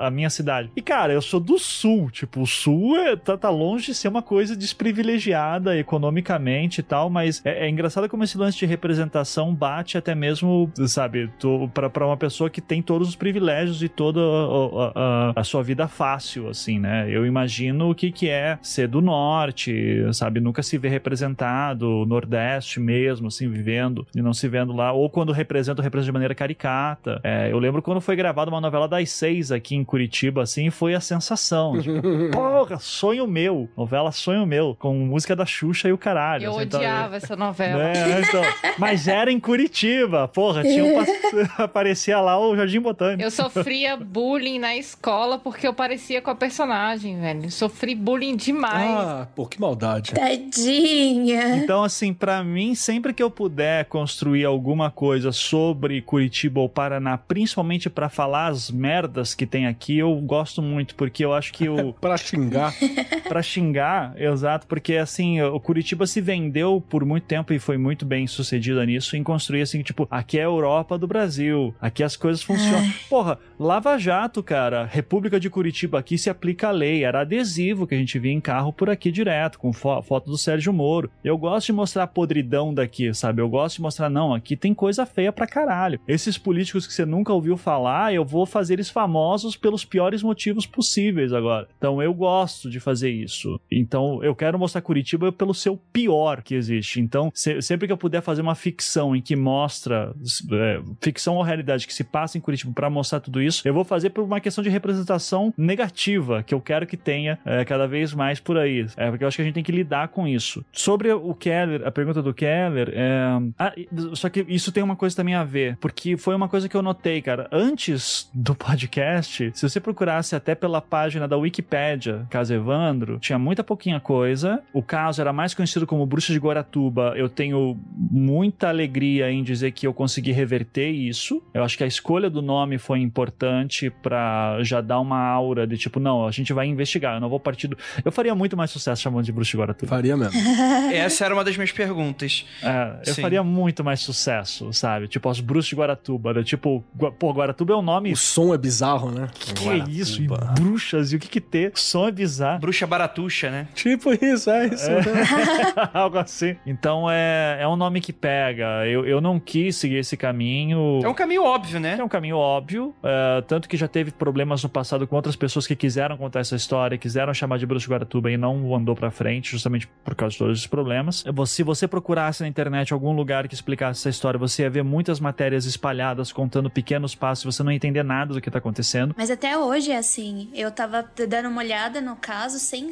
Eu queria ver ah, um panorama do caso sem ser sobre a, a sua vertente, sobre a sua visão. E é muito difícil fazer isso. Assim, é, é, é muito despedaçado, tem umas informações que não se encontram. É, é bem complicado, acho que até hoje, Ivan. Eu acho É. que o seu dossiê lá é o que dá pra encontrar mais coisas. É, e, e tem coisa que eu não coloco no, no podcast porque não cabe. Mas, por exemplo, tem uma matéria que você procura por aí e que aparece alguma coisa assim, ó. Eu vou lembrar de cabeça. 2005, 2006, aparece uma matéria em que tá dizendo que o Vicente Paula Ferreira tá preso e que ele tá para assinar uma delação premiada revelando alguma coisa sobre o Leandro Bossi. É um negócio assim. E daí, no dia seguinte àquela matéria, aparece uma mulher, a mulher, na época a esposa do, do Vicente Paula, que já faleceu, né, em 2011. E daí ela falando assim: olha, tentaram. Co a Polícia Federal tentou coagir o Vicente Paula a dizer que ele ah, matou, que eles são responsáveis pelo Leandro Bossi, porque eles queriam encer encerrar o caso. Ele não podia me falar na hora, tinha gente olhando na hora que a gente tava conversando, então ele teve que me anotar em um papelzinho e me deu, ou escreveu debaixo da manga, um negócio assim. Tipo, a história é bizarra. Agora, eu vou verificar como essa história. É muito difícil. Sabe? É muito É, difícil. sabe, eu não sei como é que tá. Então, é, vai ter esses pedacinhos de informação que as pessoas vão pegar na internet e vão dizer, mas por que, que o Ivan não falou isso? Eu vou dizer,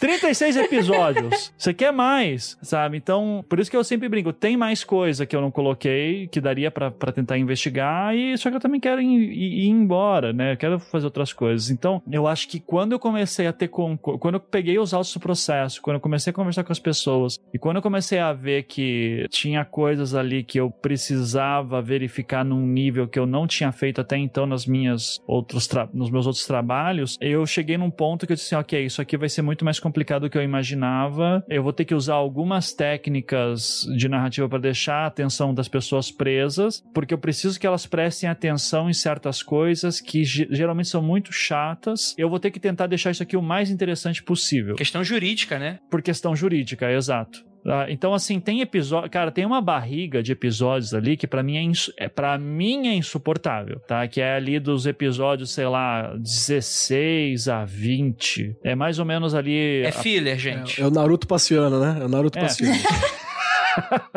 Quem me dera. Mas ali, se você notasse que é a parte que eu fico analisando inconsistências dos depoimentos das defesas. É pesado mesmo. É chatíssimo e é super técnico, sabe? Quase não acontece nada. A coisa só anda de novo quando aparece lá o Edésio, né? Falando que viu e daí ele sendo ameaçado e tal. Mas antes disso, cara, são, sei lá, quatro, cinco episódios que tranquilamente daria pra ser cortado. Só que se eu não corto, eu sou tendencioso. Eu tô recebendo e-mail do Ministério Público ou do Diógenes ou de qualquer pessoa dizendo: você não contou isso. Por que você tá querendo, querendo esconder a verdade? Nossa, mas eu amei, assim, como técnica, eu amei essa parte. Então, isso é engraçado. Advogados adoram. Advogados, promotores adoram. Isso é um sinal de problema. É, isso aí. Tá? Só pra... Eu já ia falar o contrário. Eu, quando eu ouvi, eu ficava, cadê a voz do Ivan pra me explicar o que que tá acontecendo, que eu não tô entendendo, me ajuda, eu vou ter que voltar. Várias vezes nesses episódios eu tive que voltar, porque eles falavam, falavam, falavam numa linha só e eu perdia. Daí eu falei assim, putz, perdi. Daí eu tinha que voltar pra entender o que eles estavam falando. Eu, eu achei bem, bem difícil. Nossa, eu achei super bem explicado. True Crime investigativo tem isso. Você vai ver que a primeira temporada do Serial eu tinha isso também. É, o, Ci- o Ciro... E o Serial é bem mais simples do que o caso Evandro, cara. Mas eu tinha que ficar voltando também várias vezes. Eu, tipo, perdi a linha de raciocínio da Sarah Koenig. Volta. E depois eu fui descobrir que a Sarah Koenig escondeu um monte de coisa, né, do processo. Pois né? é. É que o caso Evandro foi o meu primeiro true crime. Eu não era muito ligada Ah. no podca em podcast. Então foi o foi ele, foi o Mundo Freak, né? E tinha mais um em inglês que era o The Black Tapes, que eu ouvia, Amava. que infelizmente terminou tão mal, mas é, É. para mim foi o começo, foi fantástico. O começo do The Black Tapes é sensacional. Então foi o início, foi três podcasts diferentes que eu iniciei, entendeu? Então pra mim o, o, o caso Evandro ele foi a abertura pra True Crime podcast mesmo de vez. Obrigado. Deixa eu aproveitar pra dar uma dica pra Aline. A Aline tem que fazer um curso de como ofender como advogado. Porque você pega a- a- no áudio do, do Projeto Humanos, você tem uma hora que o advogado fala assim: então, mas vá direto, vá direto ao objetivo, o juiz falando assim. Você está fazendo, não, Vossa Excelência, não, Vossa Excelência está atrapalhando. E é umas, umas trocas de farpa, assim, que são maravilhosas. Que, que talento é esse que advogado tem pra cutucar com essa educação? Por favor, me conte, Aline. Cara, é, é muito interessante, né? Eu, eu lembro de uma thread do Twitter que saiu uma vez que é explique para as pessoas o que você faz sem dizer o que você faz, sem dizer a sua profissão. Aí eu falei assim: eu falo pra pessoa que ela tá errada e ela me agradece. é mais ou menos isso. Mas isso vai muito da experiência, né? Assim, conforme foi recortado ali, colocado dentro de uma narrativa, a gente vai percebendo essas nuances, né? E, e, e também vai percebendo. O Ivan deve ter ouvido muito mais. Tem alfinetadas assim, é, maravilhosas, né? Ainda mais num júri, porque o júri, que é um tipo de procedimento que só acontece em crimes contra a vida, né? Ou seja, somente quando se matou ou se tentou matar, que acontece o júri aqui no Brasil. Nos Estados Unidos não, mas aqui no Brasil só acontece esse tipo de procedimento judicial com júri popular, né? Que são pessoas participando desse julgamento, né? Como julgadores também. É, só acontece em crimes contra a vida aqui no Brasil. E quando você assiste um júri, os júris são extensos, eles duram duas horas no mínimo. Mas eu já assisti júri de oito, dez horas, às vezes tem, igual o Ivan falou, né? Um júri de uma semana, o pessoal fica preso dentro de um hotel, não pode se comunicar com família, porque tudo ali pode manipular a decisão dessas pessoas, né? Existem é, impugnações ao júri também, as pessoas do júri, existe uma investigação às vezes de quem tá na defesa, de quem tá. A gente vê isso um pouco mais claro em série policial dos Estados Unidos, mas aqui no Brasil a gente consegue pensar um perfil a partir do júri também, sabe? Existe esse tipo de, é, vamos dizer assim, de curadoria de pessoas ali do júri. Se você, se o advogado, ele é, ele é um advogado local, de uma cidade pequena, ele sabe quem são aquelas pessoas, ele sabe qual é o impacto que a vida e a história de vida daquelas pessoas vai ter dentro desse julgamento, né? E fora isso, é toda uma performance ali. Então, nós advogados principalmente quem trabalha com a parte de oratória, né? De, de fazer não só júri, mas também fazer aquelas alegações no, no Supremo, Tribunal Federal, no STJ. A gente aprende a fazer isso, né? Existem cursos para isso, pra gente ir lá né, ser o famoso palestrinha do, do processo, né? Mas tem muita alfinetada, muita. O Ivan cortou demais ali na, nas alfinetadas, mas... Eu só deixei as melhores. Só deixou as melhores, mas assim, tem umas coisas assim que você fala, não acredito não que o promotor disse uma coisa dessa, não acredito que o defensor público disse uma dessa. E os advogados têm umas pérolas assim que são dignas da gente fazer, dá para fazer um podcast só de pérolas de judiciário e julgamento de júri. Vamos pensar sobre isso aí, hein? Muito bom. E, mas tem uma coisa também que é, é o tipo de coisa que aqui no Brasil ela é pouco abordada, né? Por ter essa, vou dizer, espetacularização, que é o tipo de coisa que pessoalmente eu não gosto muito nos Estados Unidos e por tudo ter esse aspecto comercial também, que é o tipo de coisa que não necessariamente eu gosto. Mas você tem muito essa coisa da, por exemplo, ficção jurídica é muito importante, é muito grande no, nos Estados Unidos. Livros, séries, até comédia do Jim Carrey com um misto de, de ficção jurídica e, e, e, e, tipo, reality show do tipo, de pessoas sendo, sendo acusadas, tipo, nos melhores momentos de um juiz humilhando uma pessoa que tá sendo acusada, saca? Então, tipo assim, pra gente é estranho, mas eu entendo também um pouco dessa fascinação aqui. No caso, não é o que Ivan queria fazer, né? Ele não tava montando uma, uma série de entretenimento nisso, mas tem absoluta certeza se ele quisesse ali fazer uma sitcom só com os personagens de promotores e, e de defensoria, ele conseguia, porque. E ficaria interessante. Facilmente. Na real, acho que você tava fazendo fazendo o oposto, né, Ivan? Porque o que você fez foi demonstrar que existe uma materialidade, né, uma realidade de um lado, e existe do outro lado a ficção jurídica, né? Que é como. Gente, tô usando ficção aqui, não tipo livro do J.R.R. Martin, tá? É uma leitura da que constrói realidade, né? Que é aquela coisa, reduz a termo. Eu aprendi a redu, reduz a termo. Reduz a termo. Um clássico. Tinha uma outra palavra que eu, que eu tinha guardado também. Data que é vênia. É, Data vênia eu já sabia.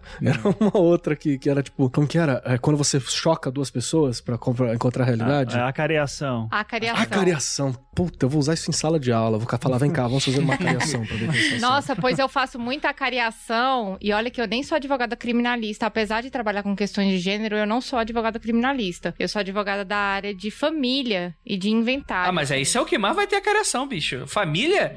Na minha família, a gente foi criado na cariação. Cariar todo mundo. É exatamente isso. A minha vida é uma acariação, sacou? Porque, assim, normalmente quem me contrata, né, tá querendo se divorciar. Aí eu falo, olha, então, eu não faço... Eu sempre ouço os dois lados, né? Ou seja, eu sempre faço a acariação, porque tem coisa que a gente não sabe. Às vezes as duas partes estão certas, mas tem visões particulares do fato, né? E isso eu acho que foi, que foi muito bem explorado dentro também do, do, do caso Evandro. Existiam ali algumas versões que estavam certas, só que eram versões contadas de formas diferentes. Então, você fazer um trabalho para ligar todas essas versões é muito importante para mostrar que, olha, aqui fulano disse dessa forma e fulano desse, mas tipo assim, estão dizendo a mesma coisa, tá? É, e, e assim, outro ponto que também é muito interessante, eu, eu não sei se se de fato aconteceu, o Ivan pode dizer pra gente, mas eu né, com 12 anos de advocacia, eu, eu já tenho, já presenciei várias vezes. A paciência de juiz é muito curta. Ele quer terminar logo. Então, na hora que começa, ah, mas eu vou pensar aqui numa pergunta.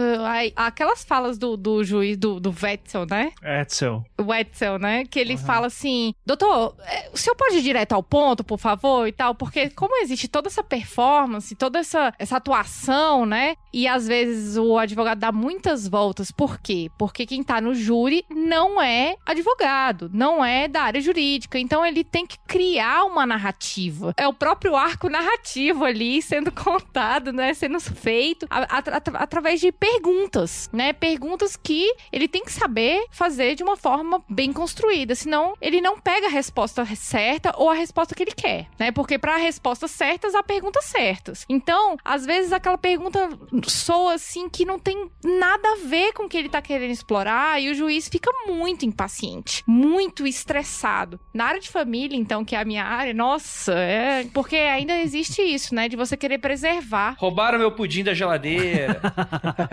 meu Nutella, meu Nutella, porra, Nutella dá briga, hein? Não, dá muita briga e você tem que. Às vezes você tem que fazer a pergunta de uma forma que a pessoa não fique constrangida, porque se ela ficar constrangida, aí ela não responde mais nada. Ela não vai responder nada completo mais. Então você tem que criar uma, uma atmosfera de conforto ou de segurança para a pessoa responder, senão você não vai conseguir as respostas que você procura para o seu caso, né? Então você tem que saber fazer o caminho e às vezes o juiz não tá com paciência nenhuma para isso, sabe? Ele quer resolver, ele quer terminar, porque o júri já é longo, porque já são muitas pessoas sendo escutadas, e nesse caso ainda são muitas pessoas e muitas testemunhas e muitos peritos e muita gente envolvida. Então assim, haja paciência, né? O juiz fica esgotado, porque no final das contas, quem decide, ele, ele não decide, ele só homologa. Quem decide é o júri. Uhum. Mas ele tem que conduzir, porque senão o pessoal, o pessoal deita e rola. É, eu imagino cair um caso Evandro desse tamanho deve ser um absurdo, né, cara? Porque ele tinha quantas páginas para um juiz ver? Uh, de cabeça, já te digo o número exato. É que eu tenho aqui o processo. Eu chutaria umas 50 mil páginas. Não, não tem. Com apensos, sim, tá? Vai, vai para isso. Apensos são tipo anexos. Cada processo tem média 250 páginas? Por aí, mais ou menos 53 volumes. Só que tem volume que tem mais, tem mais, tem uns que menos. Então acaba sendo. Olha, de número de folhas aqui do processo principal tá dando umas 11 mil e poucas. Só que assim, tem muita folha que não tá numerada,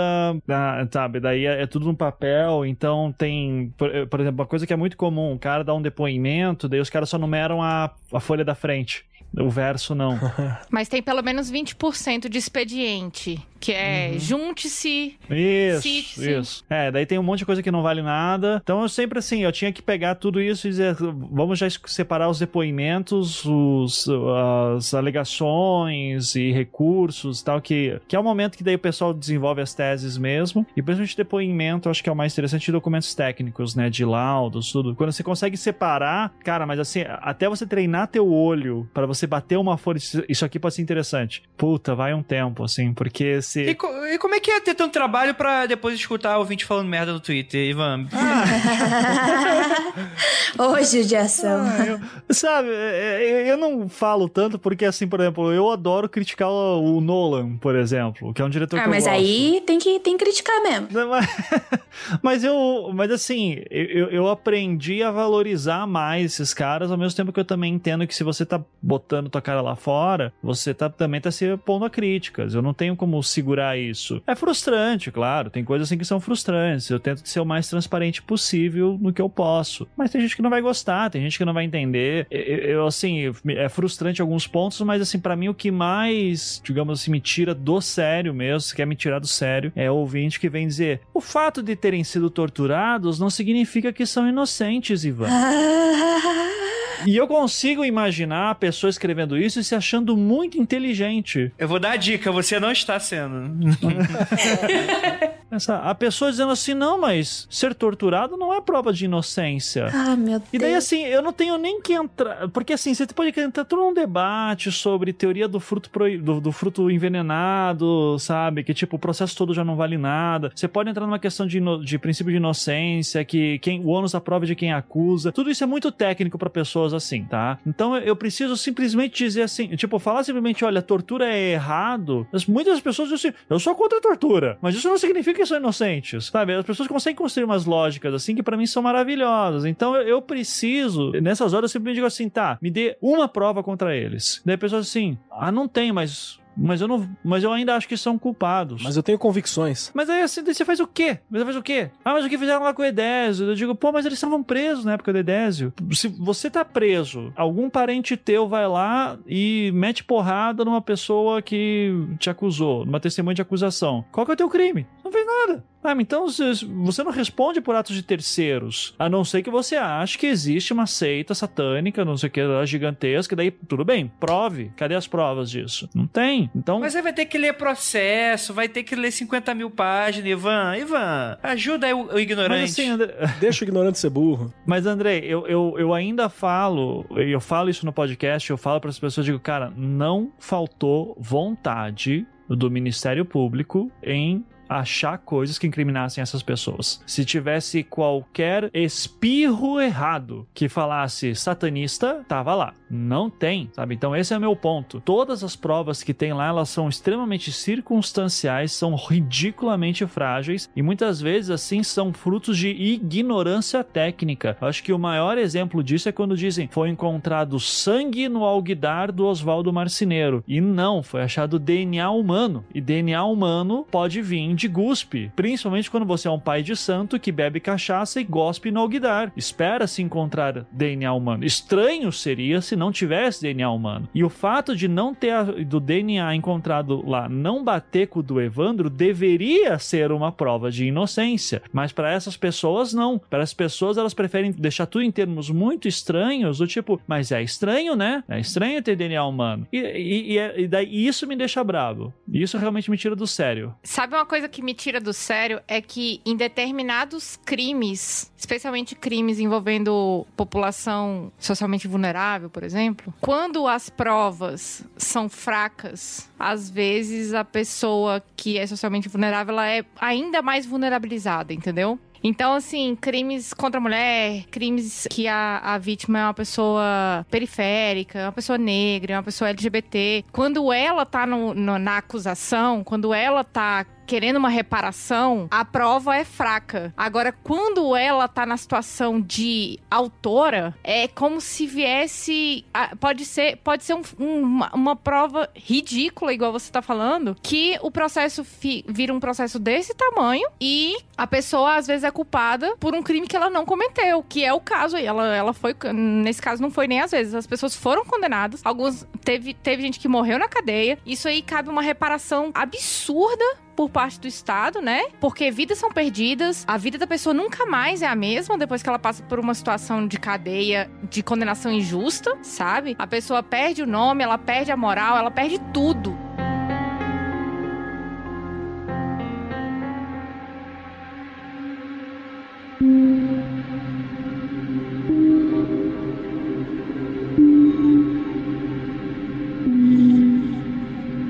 Uma das cenas mais marcantes, assim, que vai me levar para a próxima pergunta, foi justamente a informação que o, que o Vicente de Paula morreu na prisão, né? Sem ninguém indo, nenhum familiar, inclusive, indo lá para fazer o, a burocracia do corpo, por exemplo, né? Então dá para ver, tipo assim, beleza, os abage e tal, tipo, ok e tal, mas eu acho que dá para mostrar principalmente essa situação de vulnerabilidade com os outros acusados, inclusive, né? Você imagina, não importa mais o que esse cara faça. Para muita gente, esse cara vai ser o bruxo para sempre. Esse cara morreu sozinho na prisão. É uma família que se bobear nem vai ouvir o, o, o projeto Humanos do, do Ivan pra saber qual é que é, sabe? Não, ele quer todo o afastamento do mundo. Do, não, ele, tipo, não, é aquele, é aquele primo que você não fala mais, sabe? A pessoa deixou de existir socialmente. E, cara, você fica imaginando assim, quando eu tava escutando e tal, isso foi, isso foi o que me pegou mesmo, assim, e tal. Que eu tive a, a real sensação do. Qual é a palavra? Injustiça? Não, é, sim, claro, injustiça, mas não é isso, mas tipo. Ab- Abandono, né, cara? de- de- não sei nem se essa palavra de devastidão, tipo, de, de- a pessoa ela foi apagada da sociedade pra uma parada, cara, que ela não tem qualquer relação, levando em conta que elas foram torturadas, né? Vai que alguém acha que de fato, vai que ah não, foi torturado, mas apesar disso, não sei o que lá, você imagina. E apesar de falar,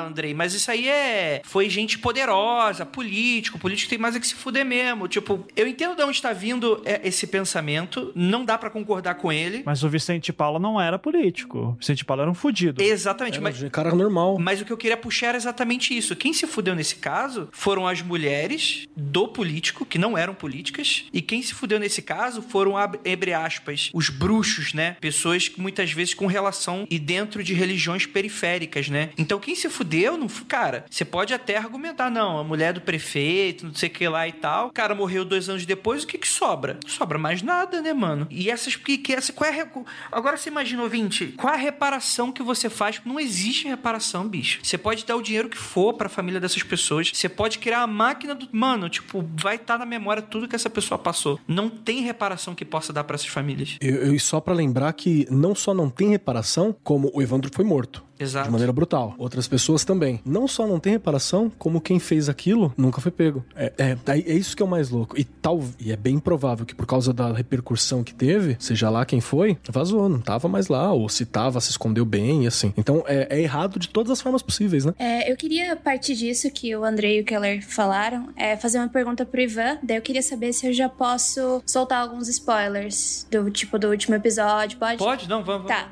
Eu fiquei destruída depois do último episódio. Destruída. Pra mim foi, foi assim. Eu até mandei mensagem pro Andrei. Eu falei assim: Meu Deus, eu odeio o Ivan. Não dá. Não dá esse final. Não dá.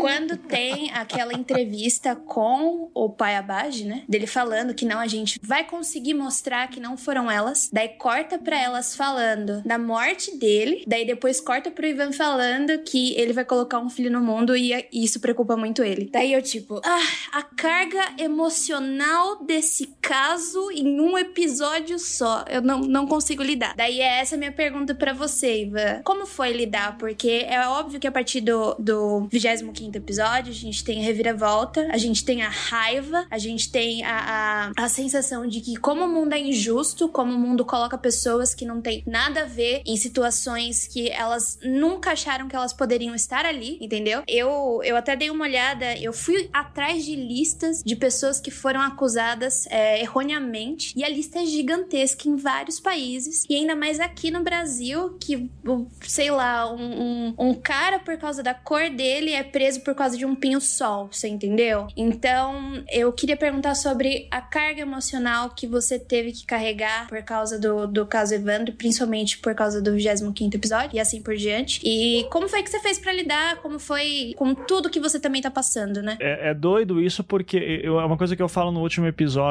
né? Que eu comecei essa história de um jeito e essa história tá comigo há tanto tempo que eu mudei, o mundo mudou. Cara, se for pensar, a primeira entrevista que eu fiz, o caso Evandro, foi em 2015. Eu terminei a primeira temporada e eu já tava vendo se eu podia fazer Caso Evandro como segunda temporada do Projeto Humanos. E já comecei a fazer entrevistas e pesquisas e tal, muito por cima, né? O, o bicho pega pra mim mesmo aí no final de 2016, quando eu faço entrevistas com o Diógenes, com a Zabage, e quando eu pego os autos do processo no início de 2017. Daí ali eu começo a cair de cabeça mesmo, porque até então era muito por cima, né? Um dos meus episódios prediletos é, que é, o, é o 24, né? Que é um dia em Guaratuba, que eu tô lá conversando, e ali eu acho que eu dou uma vida pra Guaratuba. Ah, é muito bom mesmo. Nossa, ele é muito bom, É, muito e eu bom. mostro os efeitos do caso, né? E nas memórias das pessoas. E eu faço aquele negócio de quando eu tô passando pela Avenida Nicolau Abage, e daí eu vejo o estacionamento que era a casa da família Abage, né? É, É, ali eu acho que eu, eu, eu, dou uma vida pra cidade que eu não tinha antes, que eu não tinha dado antes. A cidade se torna um personagem, né? Eu odeio essa frase. É... Stephen King.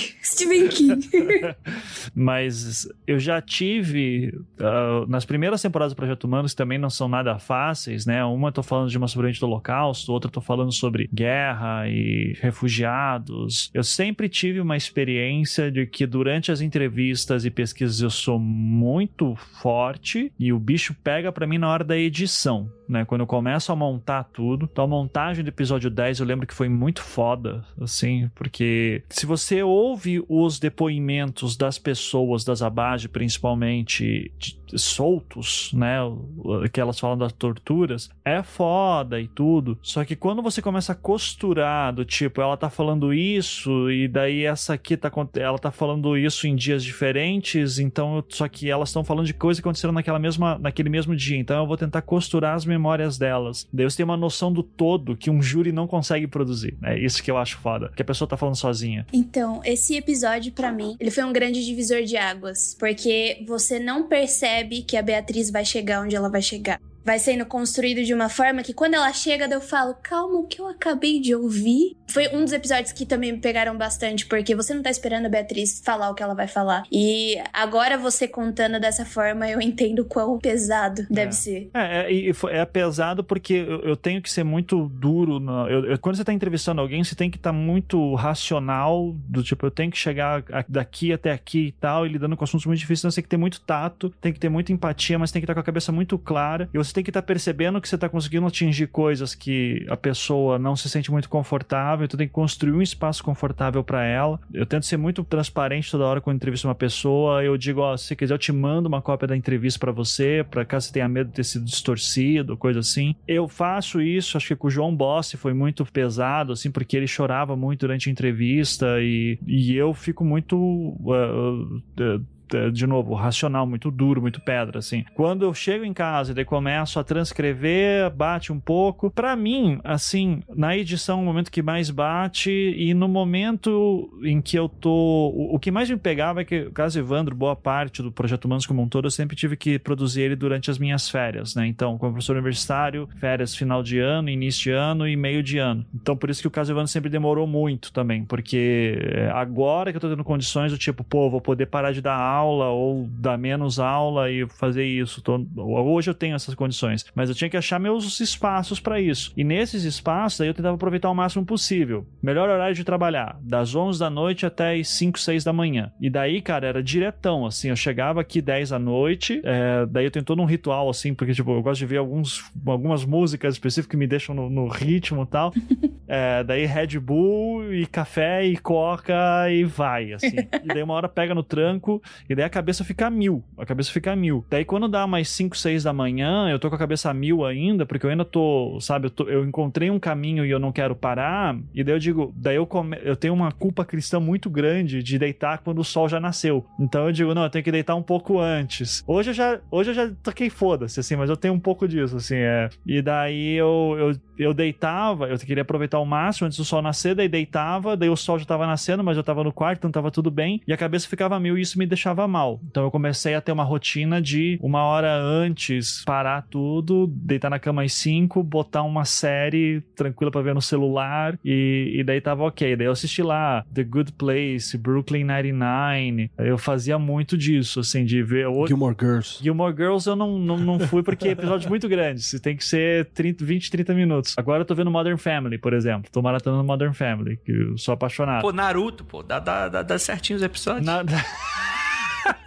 aí que você chora, aí que te acaba. Subir aquela musiquinha. Naruto abandonado é. pela vila, cara. É um. É. Inclusive, episódio 36, eu quero. Ouvintes, por favor, me dá aquele fim do episódio 36 do Ivan com a música do Naruto. É, agora... Obrigação de vocês.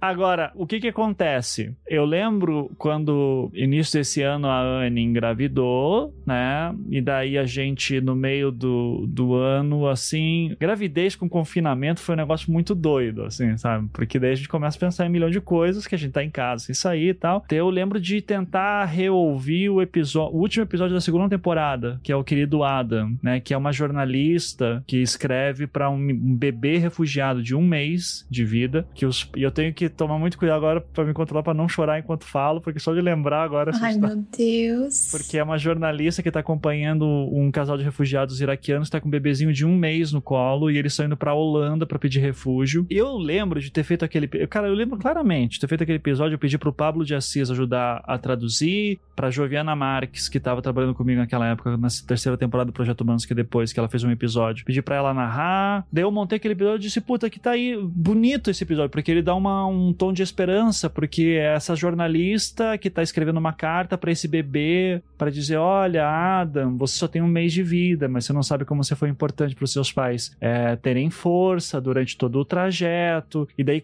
conta, cara, é muito triste, porque daí conta assim como ela, uh, como os pais tiveram que contratar traficantes para eles poderem sair da Grécia ou Turquia. E, cara, é um bebê de um mês, sabe? Passando por tudo aquilo. E eu ouvi aquele episódio naquela época e disse: ah, que bonito, né? Dá um ponto, um ponto de esperança. Cara, eu ouvi no meio da quarentena agora com a Anne grávida e imaginando meu filho que nem nasceu, sabe? Dizer assim, por que, que um bebê tem que passar por isso, cara? É, é muito ruim.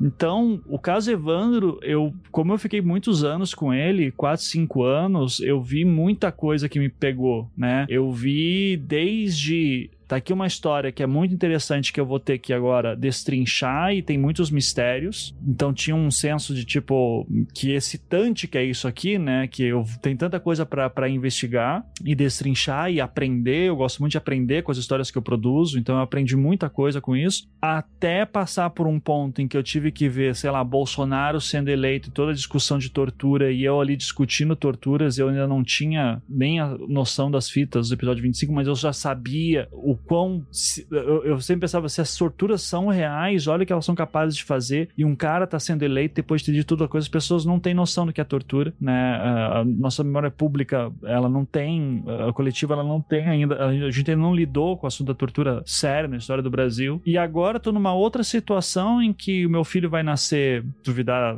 nas próximas horas, enquanto gravamos aqui, né? E eu não consigo parar de pensar no Evandro, sabe? Porque é uma vítima que ela é esquecida esquecida, porque não dá para contar essa história sem falar de tudo que envolve sobre os sete acusados e a gente vai deixando a vítima para lá. A gente esquece que tem um menininho que morreu. E é o que eu falei na minha reflexão final, né? Que assim, que isso realmente me tira o sono atualmente. Eu nunca tinha sonhado com os pais do Evandro. Nas últimas semanas eu tive um sonho com a mãe do Evandro falando comigo e não foi legal, sabe? Foi muito dolorido. Ela chorava um monte e falava comigo e eu nem me lembro direito, eu só lembro assim que ela chorava muito, olhava para mim e eu, e eu me sentia mal de ter feito podcast, ter feito tudo isso, e daí eu acordo e fico, cara, mas se eu não tivesse feito, ia ter pessoas inocentes até hoje, sabe? De repente meu trabalho ajuda a pegar o cara que matou, que, que pode ter feito outras vítimas, essa é a minha tese, né? Uh, que eu acho que infelizmente esse cara fez mais coisas, ou essa, essa pessoa fez mais coisas, uh, e saiu impune ou não, eu não sei. Mas só se educar uma nova geração de, de pessoas, assim, de pesquisadores, de professores, você já fez um impacto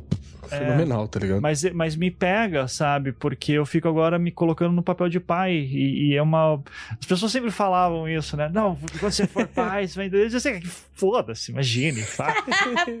Pagando a língua, é, coitado. E, e, é muito doido, porque eu até falava, não, eu entendo, eu não sou pai, eu, sabe, eu não sei como é que é, mas uh, muda, cara, e é um negócio bizarro, porque a criança nem nasceu e você já quer proteger aquilo mais do que tudo, e é um negócio que não tem explicação, sabe? E eu, eu só quero cuidar do meu filho o máximo possível e, e daí é o que eu, que eu falo na reflexão final. Eu, eu, à medida que isso vai me deixando mais angustiado e eu tô na cama e eu penso nisso, eu só quero acreditar que o Evandro não sofreu, que é, é e é triste demais pensar isso e, e, e me destrói e, e, me destrói pensar o que essa pessoa pode ter feito com outras crianças, sabe? E, e, daí meu, todo meu discurso antipunitivista vai pro caralho, aqui assim, porque, cara, eu, eu não sei o que eu faria faria com essa pessoa, sabe? Se eu pego. Então é. E se fosse meu filho, e se, ou se fosse um parente meu e eu tivesse qualquer. Por isso que assim, eu, meu, meus cursos de storytelling nas últimas edições, eu sempre ensino lá. O, o,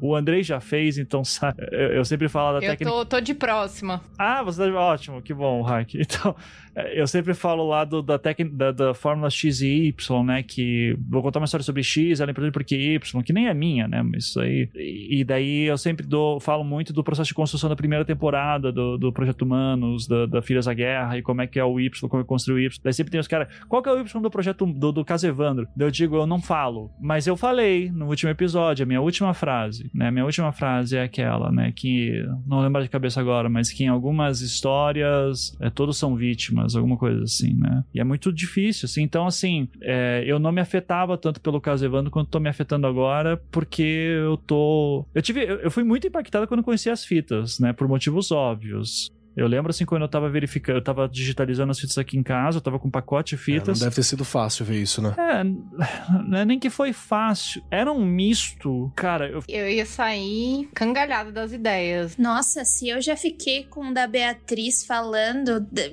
Com o das fitas foi. Gente, não. É, é que aí que tá.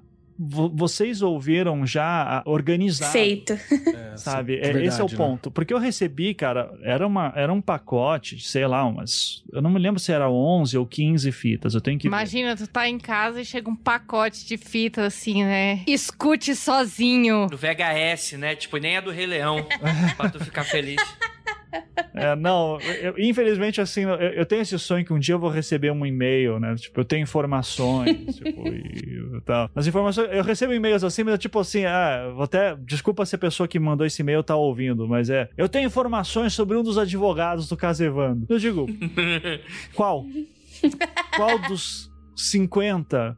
Qual E dos que que isso tem a- 834? é, tipo, sabe, o que que isso. Cara, isso não me diz nada, sabe? Então, agora, eu tenho muito esse sonho, assim, tipo, um dia alguém manda um e-mail, tipo, é, eu sei quem matou, eu tenho informações, é, sabe? Eu, eu, eu ia ficar. Eu acho que isso ia mudar. Mas, as fitas, eu, eu, eu que cheguei até a fonte, né? Não é que eu recebi um pacote, não foi aquela cena de filme, tipo, ouça Escute sozinho. Seria falar. Foi cutucar. Ô, você tem alguma coisa aí pra me dar? É, então eu peguei aquele pacote de fitas e daí eu fui ver e era muita coisa que não tinha nada a ver. Era tipo assim, o arquivo pessoal de uma outra pessoa que não tinha nada a ver com o caso. Festa de aniversário. É, mas eu lembro que tinha umas duas ou três fitas assim, eu não vou lembrar os números exatos, acho que tinha umas três assim que você ficava ok, isso aqui talvez seja alguma coisa, daí tinha essas duas que era tipo do caso. E daí você dizia, caralho, o que que é isso? E daí é um misto do tipo, nossa, eu não acredito que eu encontrei isso, mas o que que isso tá me deixando de novo? O que que isso tá me dizendo? Então era muito assim, eu tava animado, porque tipo, eu não acredito que encontrei coisa nova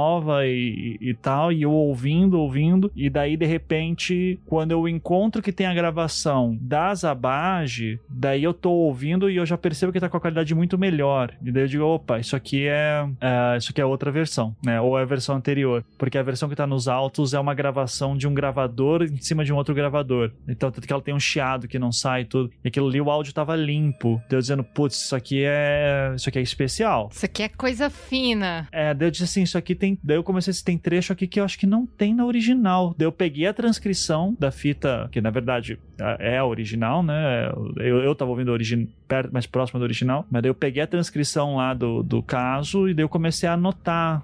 Tá, tá, tá. E daí quando eu vi que, caralho, tem trecho que não tem na, na original. Daí eu pegava a, origi a, a do, do processo e eu ouvia e dizia, caralho, não tem, aqui tem. E daí eu acho que no momento que a Beatriz fala, eu lembro claramente, assim, quando eu ouço a Beatriz dizendo, meu Deus, eu tô inventando isso. Isso não é verdade, eu tô inventando isso. Quando eu ouço aquilo, daí gelou. Daí caiu. Daí assim, daí eu fui correndo pra sala, a Anne tava na sala, eu lembro, daí eu disse assim, Anne, elas foram torturadas mesmo. Eu tô ouvindo as torturas agora. Tipo, as fitas são comprovação disso.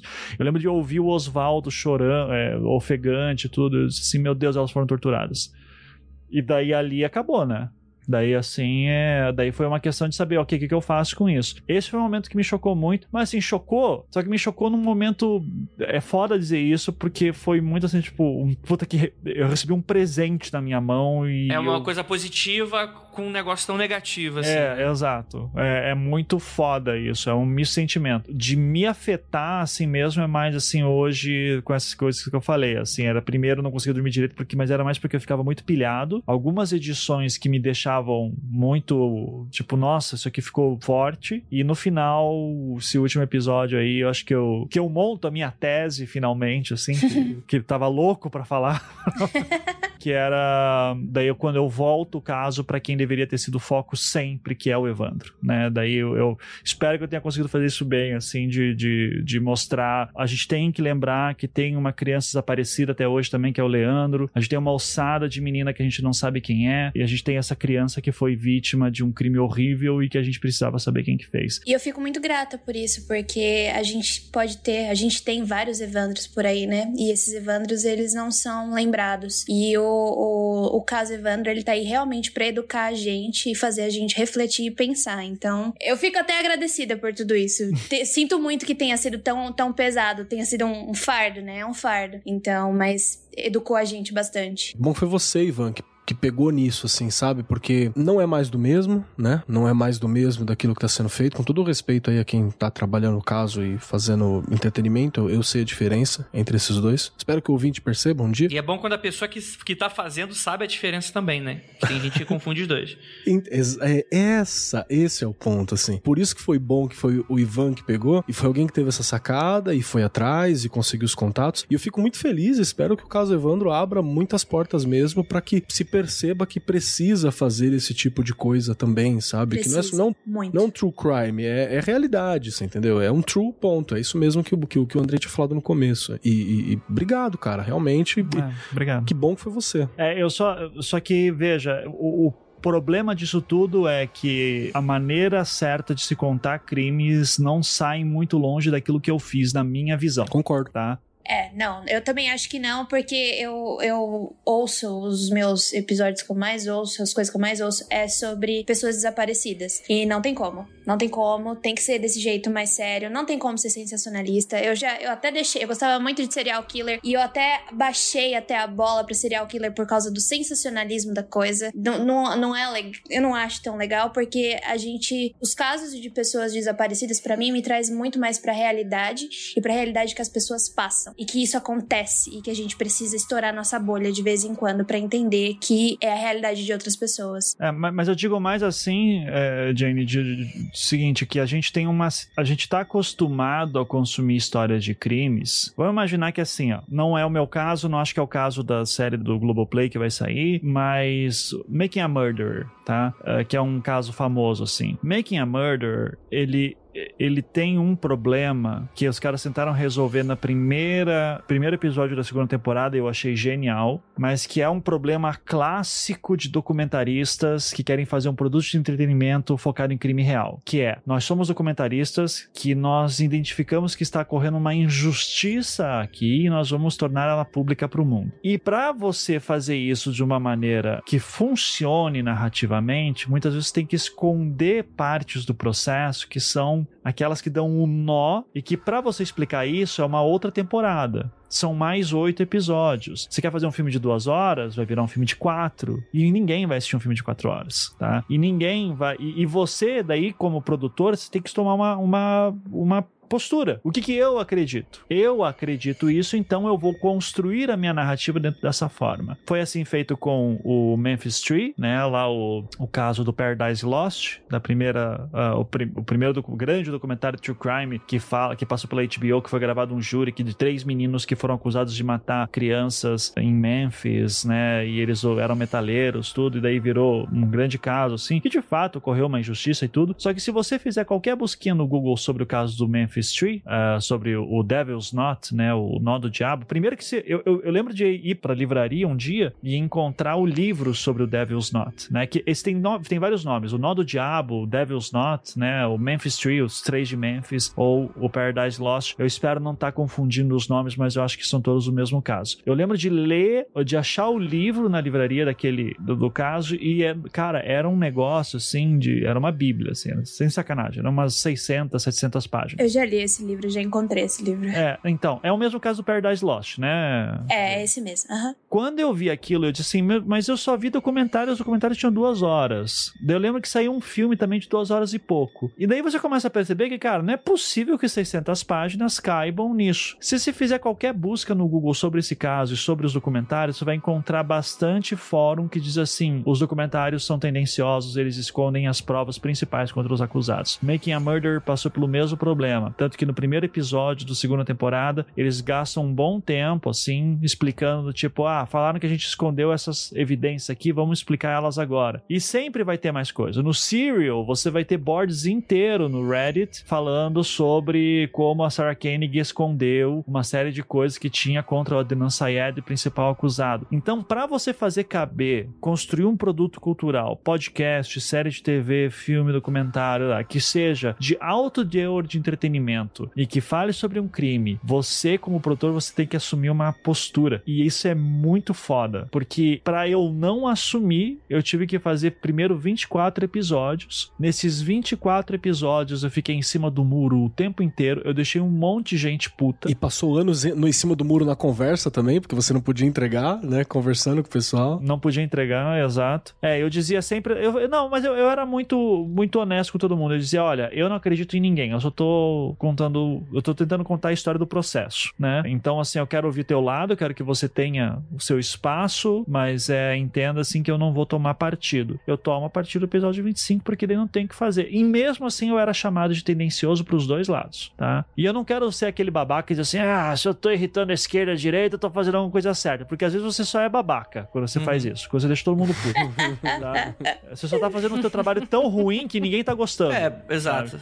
E tem gente que é muito habilidoso em não agradar ninguém também. Porque o cara que, É, que às vezes tu perguntar pra mãe, nem a mãe defende. Isso aí é o. Exato. Eu tenho beijo, mãe. É, Eu sei que você tentou. Exato. Agora, só pra encerrar esse ponto, é, a gente precisa fazer uma profunda reflexão também sobre o tipo de conteúdo que está sendo consumido e o que, que a gente tá acreditando neles. Sim. Sim. É, filmes baseados em história real, pra mim, virou ficção. Completamente. Completamente. Filme de júri baseado em. Tipo, eu nem assisti o set de Chicago, mas eu já sei que é uma peça de ficção. Tirando o GT. Os GT são. tem muita realidade ali. GT. GT? Ah, o ZT. ET, sim, qualquer coisa do Bob Lazar, por exemplo, claramente é verdadeira. Ai, meu Deus. Não, eu acho do que eu céu. fico, eu fico até um apelo aqui, Ivan, tipo, dando um parêntese assim. Eu acho que a, a gente é de uma geração muito que identifica e, e critica muito aqueles programas policiais vespertinos, né? Enfim, que a gente, a gente conhece o quão isso piora a sanha punitivista do brasileiro, cria uma série de temores e ansiedades sociais que a gente vive hoje, né? Eu acho que depois de décadas desse tipo de, de jornal. Não é nem jornalismo isso, né? Desse, dessa peça indescritível, a gente vê hoje um Brasil muito mais voltado para esse tipo de resolução. E eu acho que cabe uma, uma, uma pergunta para as pessoas que gostam desse tipo de do gênero true crime, né? Se de fato vale a pena e os produtores também, se vale a pena colocar para frente só pela questão do entretenimento, né? Só pela questão do ah não, eu vou aqui conquistar o meu ouvinte e tratorar uma história no processo, né? Eu, eu acho que cabe muito essa pergunta de puxar um pouco. Tem várias, tipo, agora no podcast tem a torta direito, né? Crimes reais e por aí vai. E a gente também, durante muito tempo, a gente falar sobre isso. Tudo bem que a gente sempre falou de crimes muito clássicos, né? Muito dália negra, que a gente não vai afetar a vida de ninguém, né? É, isso é um cuidado que a gente teve. É, exato, né? Mas conforme a gente vai se aproximando, porque dá audiência você falar do, do cara que tá vivo até hoje. Dá audiência tu falar do, do negócio. Mas eu acho que tem uma diferença brutal entre. É uma impressão minha, tá? Mas por mais que exista podcasts que eu não vou nem nomear, porque eu vou ser muito sincero, eu nem conheço tantos assim. Uhum. Tá? True crime não é uma coisa que eu consumo. Eu acho legal, Uhum. assim, mas eu não consumo. Desculpa aí, galera. E, e é uma coisa que eu descobri que é muito comum com produtores de histórias de true crime. E os caras, tipo, não se veem como produtores de true crime. Eles dizem, não, eu tô fazendo documentário. eu tô- Mas eu acho que.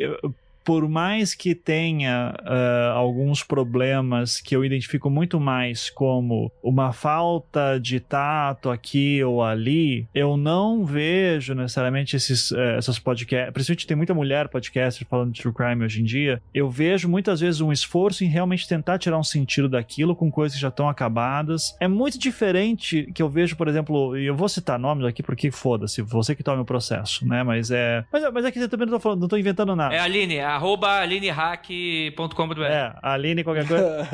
Não, mas assim, se pega ali da Atena, Siqueira Júnior, esses caras novos, que como tudo começou aqui, né, com o Ratinho, Alborguete, começou aqui no Paraná todo esse negócio de polícia acabou de prender o cara que tava com, sei lá, um quilo de cocaína no, na casa dele, e daí tá lá na, na, prisão, e daí chega lá o cara com a câmera na cara dele, o, o repórter dá o microfone. Não sei o que você tava fazendo, vagabundo. Ele fala, não, vou, tava lá, não fazendo nada. E essa cocaína aqui, como é que você explicou? Não sei, apareceu, apareceu, né? Tá bom, então. Olha aqui o cara, tipo, típico programa policial que você vê. Você vê ali que ali é uma exploração de um sofrimento e uma série de uhum. violações de direitos humanos que é só porque eles estão querendo produzir aquele momento tipo, olha aí o, o, o bandido, o vagabundo, o vagabundo tomando o que merece, alguém tá falando que é. Aí chega lá o assim, isso aí tem que encher de porrada mesmo, isso aí não sei o quê, e, e, fica fazendo uma um, incitação ao cri, a mais crimes sendo cometidos comemorando morte Sim. de bandido e coisa assim. Esse tipo de coisa eu não vejo a, essa glorificação, sabe, da, da, polícia contra o bandido. Eu não vejo nesse podcast True Crime. Muitas vezes eu vejo nos podcasts True Crime exatamente o contrário. Um espaço de reflexão sobre o crime em que se critica erros que a polícia cometeu. Você não vai uhum. ver o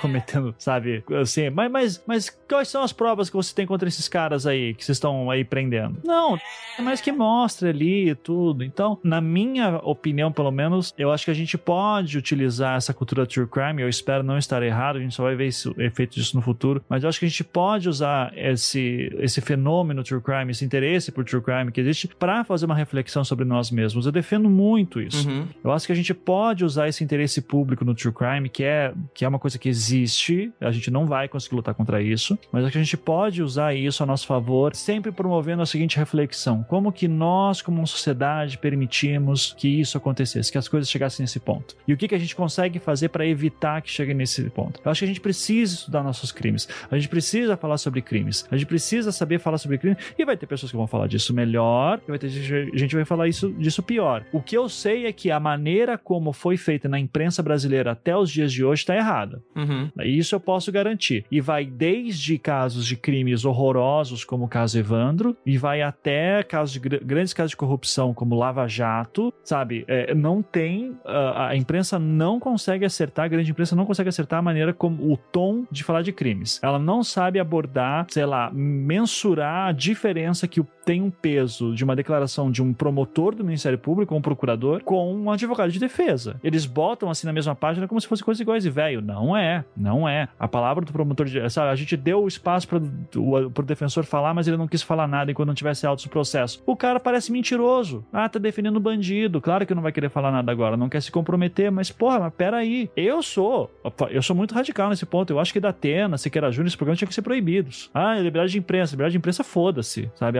Usaram e abusaram da liberdade de imprensa. O Brasil só se tornou um país pior em questão de segurança pública. Sabe? A gente não melhora. A gente não melhora. A gente não melhora em questão de inteligência, não melhorou em questão de, de, de aparato policial. A gente ainda tem brigas muito sérias sobre segurança pública e uma população que ainda não sabe qual é a diferença entre policial militar e policial civil. E, tu, e não tem um brasileiro que acha que o Brasil é um país seguro. E tá cheio de programa policial por aí. Tem alguma coisa errada. Tem alguma coisa estranha acontecendo. Eu gostaria de acrescentar também aqui no que o Ivan falou, que na medida que esses programas aparecem de true crime no podcast, assim como no terror, né? A, a forma de produção, ela, ela pode ir além, sabe? Assim como o caso Evandro, em outros podcasts de true crime que vão se dedicar a analisar crimes, né? Sejam essas análises feitas por jornalistas, por pessoas da criminologia, é, pessoas do direito, qualquer que seja a pessoa, uma pessoa estudiosa do caso ou não, né? Uma pessoa simplesmente curiosa, porque nós sabemos que dentro da malha de podcasts aí nós temos pessoas produzindo N conteúdos, bastando uma identificação com o tema, uma curiosidade, uma necessidade de se ligar a esse tema e falar sobre ele, mas que seja um convite também para escancarar um pouco essa, essa natureza humana, sabe? Porque é uma oportunidade da gente levantar o véu dessa, dessas questões que vão para além dos crimes, né? Não tô falando que as pessoas têm que justificar. Ou tá relativizando o crime, né? Ou relativizar, exato. Mas que essa é uma oportunidade pra gente pensar nos nossos próprios julgamentos, pensar nas nossas próprias moralidades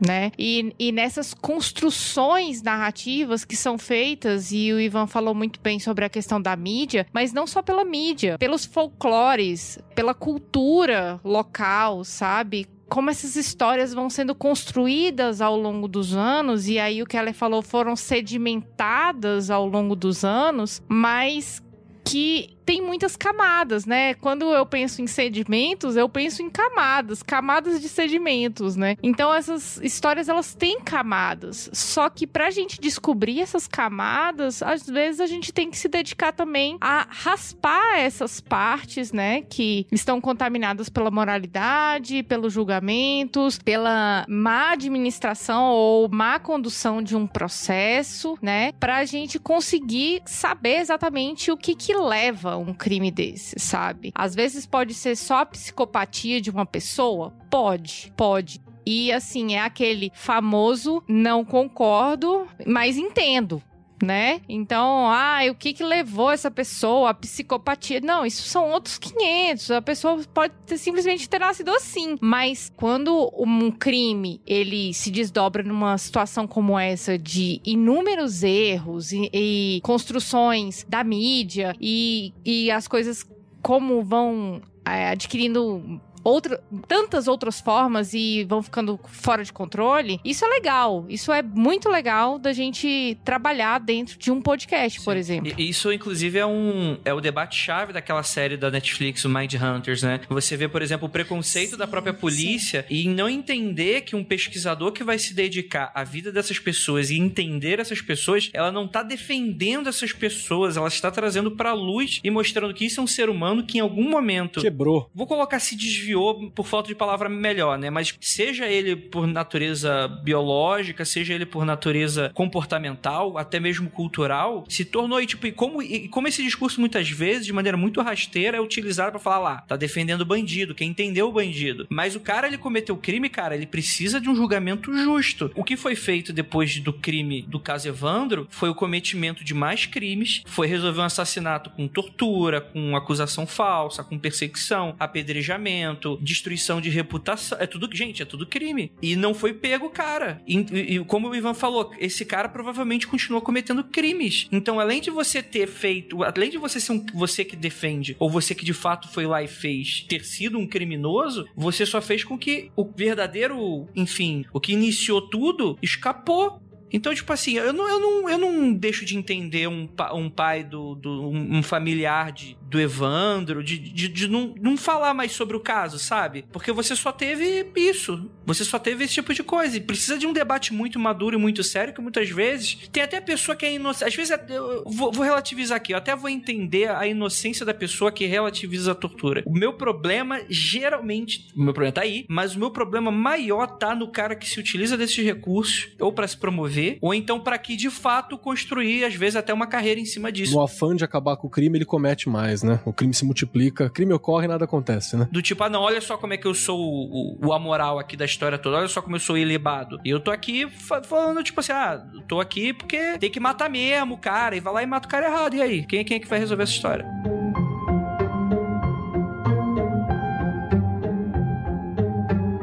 Eu queria me defender, porque eu fui chamada de sommelier de, de true crime, eu preciso explicar. ah.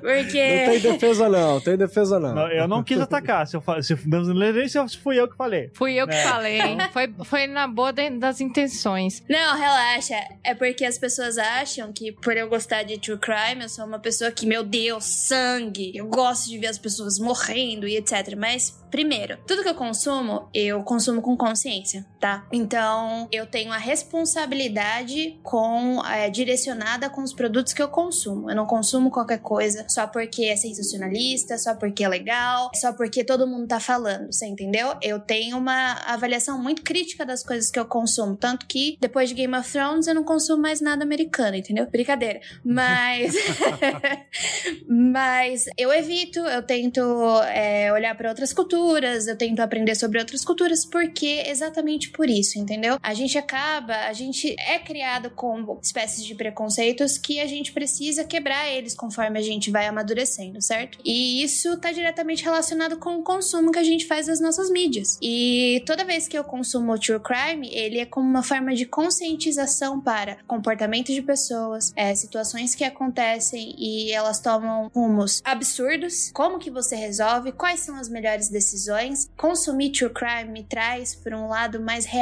da vida. Eu mexo com números, eu mexo com coisas que eu não vejo. Você entendeu? Eu vou para a sala de aula tentar enfiar na cabeça do, do meu aluno que elétrons existem e, e são a regras, a regra que, que ele precisa viver, só que ele nunca vai ver. Você entendeu? Então, eu preciso de alguma coisa que me traga, que me traga esse sentimento de que que realmente fure minha bolha, entendeu? De que eu saia de, dessa zona de conforto e entenda que as coisas não, não são lindas e maravilhosas e que eu preciso ter a consciência, né? Que é basicamente o que o caso Evandro traz pra gente, que é consciência, conscientização dessas coisas. Então, é, eu não sou só sommelier de true crime, consumo qualquer coisa, eu direciono bastante. Por isso que eu gosto muito dos, uh, dos casos de, de missing person, porque elas estão ali falando: olha, a gente não tá aqui querendo ganhar alguma coisa em cima, essa pessoa está desaparecida, a gente precisa lembrar dela. Ela existiu, pessoas sentem falta delas e a gente precisa achar a pessoa que fez isso, entendeu? E outra coisa também, né? Eu não tô criticando os podcasts de true crime, não. É só pra, tipo assim, pra oferecer oportunidade,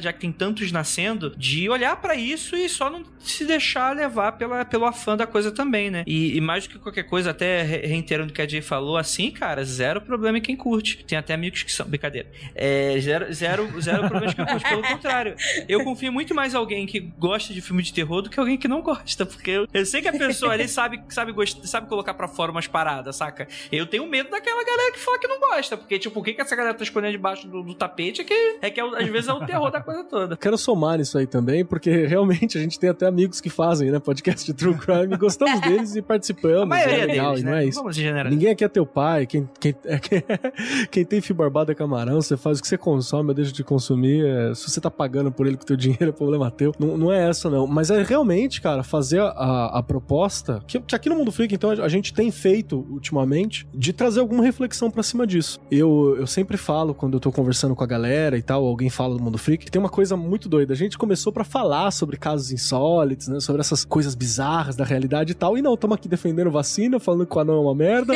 a terra não é plana, tá ligado?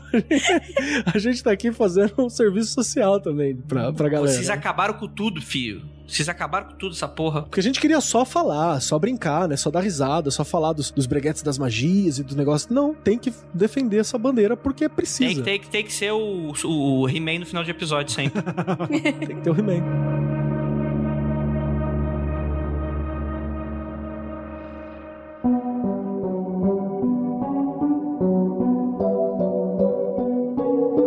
Pergunta dos ouvintes aqui que eu falei que o a gente ia gravar o episódio sobre o caso Evandro, como não foi live por causa dos spoilers dos últimos episódios, até porque vocês são um bando de fofoqueiro, então não, não, não liberei vocês escutarem. Pausa aí, desculpa aí. Vamos lá. Mariana perguntou da questão do envolvimento emocional, só que acho que a gente abordou bastante aqui. É, a Maria Comfort perguntou, inclusive beijo aí pra Maria, queria saber como foi o processo de lidar diretamente com pessoas envolvidas no caso. A gente falou um pouquinho que tem o. É, tá, falou do preconceito religioso. Dentro disso. Tá, eu acho que você falou bastante disso também, de, de, de como é, criar métodos para não afastar o entrevistado. Acho que você falou isso da, da, maneira como você falou que você não tava. Você tava sendo benzento, que você não tava querendo culpar ninguém e tal. Você, você citou um pouquinho, mas ela citou aqui do preconceito religioso e foi algo que a gente não debateu, porque a gente já falou bastante disso no Mundo Freak em diversas maneiras. A gente tem o nosso episódio sobre satanismo. Se eu não me engano, é o 166, e a gente teve um episódio anterior, algumas semanas atrás, sobre Satanic Panic, que a gente fala sobre pânico moral. 311. Ó, olha aí, obrigado, Aline. Já tá contratada.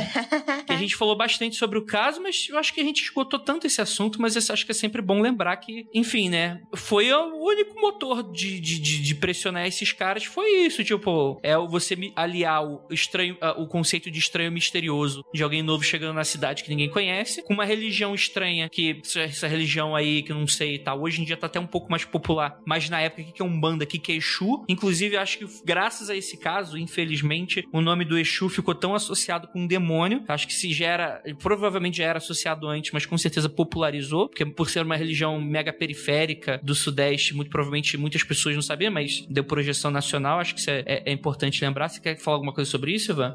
É, é, assim, tem camadas disso, tá? E a maioria eu não tenho como. Para cada uma delas, alguém precisaria fazer uma tese de doutorado com pesquisa de campo para poder verificar. Mas eu vou falar algumas impressões que eu tenho tá? Primeiro, porque Satanic Panic existe, a gente já fez um episódio sobre isso, eu acho que foi um caso de pânico satânico ali dentro, mas assim, a gente tem que ver que existe um, um cenário que permite o pânico satânico aparecer, tá? Então, por exemplo, início da década de 90 é um momento que as igrejas neopentecostais no Brasil estão começando a ganhar força, tanto que vocês devem lembrar da famosa treta Globo versus Record, com o pastor chutando santa, a Globo é, em cima disso daí, mostrando, olha como é que os pastores são treinados para tirar dinheiro dos fiéis. Tem um momento que o Collor começa a cair em popularidade, daí começam a falar que ele faz trabalhos na casa da Dinda e que daí ele teria sacrificado sacrifício de animais e daí já começa a entrar a história de sacrifício humano muitas vezes, porque daí alguém lembra lá na década de 70 o filme Bebê de Rosemary, né, com pessoas poderosas que fazem parte de um culto satânico que sacrificam não sei que pessoas. Então assim, são várias coisinhas de cultura pop e de movimentos em torno que vão entrando. E por que, que eu citei as igrejas neopentecostais? Porque parte da questão da visão espiritual que alguma dessas igrejas têm é de que os cultos afro-brasileiros eles são manifestações de demoníacas. Isso não se mantém apenas para cultos afro-brasileiros, tá? Se você for fundo e cutucar um pessoal dessas igrejas, muitas vezes vão falar que inclusive consideram a igreja católica como do demônio também. Sim, santos católicos, né? O pessoal fala muito de santo católico, né? É que hoje perdeu um pouco da força desse discurso, porque alguns se aliaram e tal, mas durante muito tempo, anos 90, então, santo católico é demônio. Sim. Você tá rezando pro demônio. Ah, exato. Tá. Idolatria, é questão de, de. E a igreja católica. Não, eu, eu tô dizendo assim: existem livros é, de algumas correntes evangélicas mais radicais que vão falar que a igreja católica é a igreja do diabo, sabe? Que o Papa é um emissário do demônio, tudo, assim, que existe cultos demônicos por trás. Então, assim, isso não são. E eu não tô falando de teoria teorias que são, assim, super obscuras. Eu tô falando que de teorias que, principalmente na década de 90, eram meio que a mainstream, assim, tipo, todo mundo conhecia nesses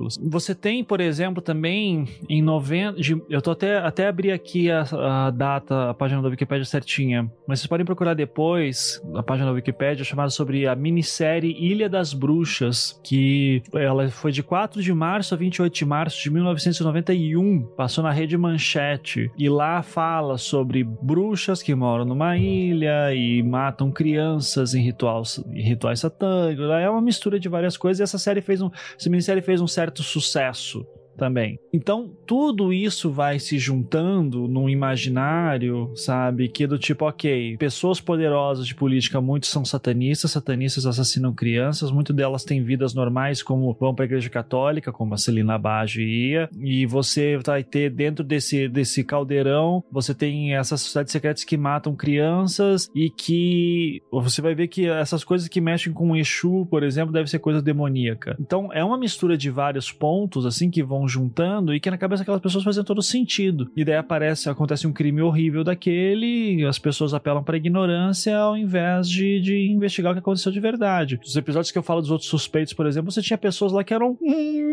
assim, anos luz mais suspeitas do que qualquer membro da família Bage, né? Anos luz mais suspeitos. Então, anos luz é uma medida de distância. Então, mas eu, mas como eu tô fazendo uma metáfora, Jay, Meu Deus!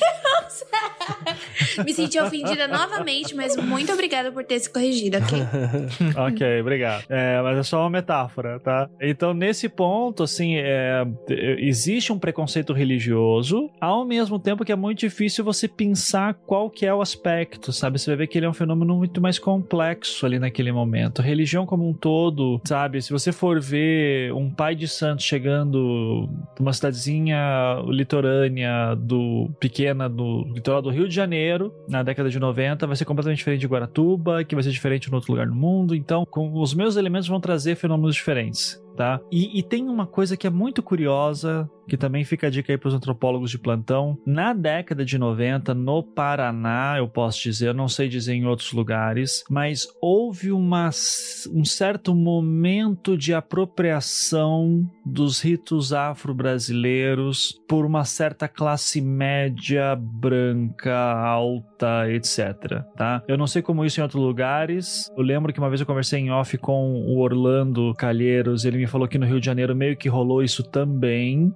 que inclusive tem indícios de que isso já acontecia na ditadura militar, do tipo assim, muitos militares de alta patente iam para centros espíritas afro-brasileiro, isso era meio um tabu, ninguém falava, mas todo mundo ia. Então existe alguma coisa assim que tipo todo aquele negócio, todo mundo ia no terreiro, mas ninguém podia admitir publicamente, tá? É curioso isso que eu acho que fala muito da religiosidade brasileiro também disso. É, essa coisa, eu sou católico e vou no centro espírita, que é, esse sincretismo brasileiro que o Keller, que fez ciência da religião também, sabe? Que a gente estuda muito lá na PUC de São Paulo.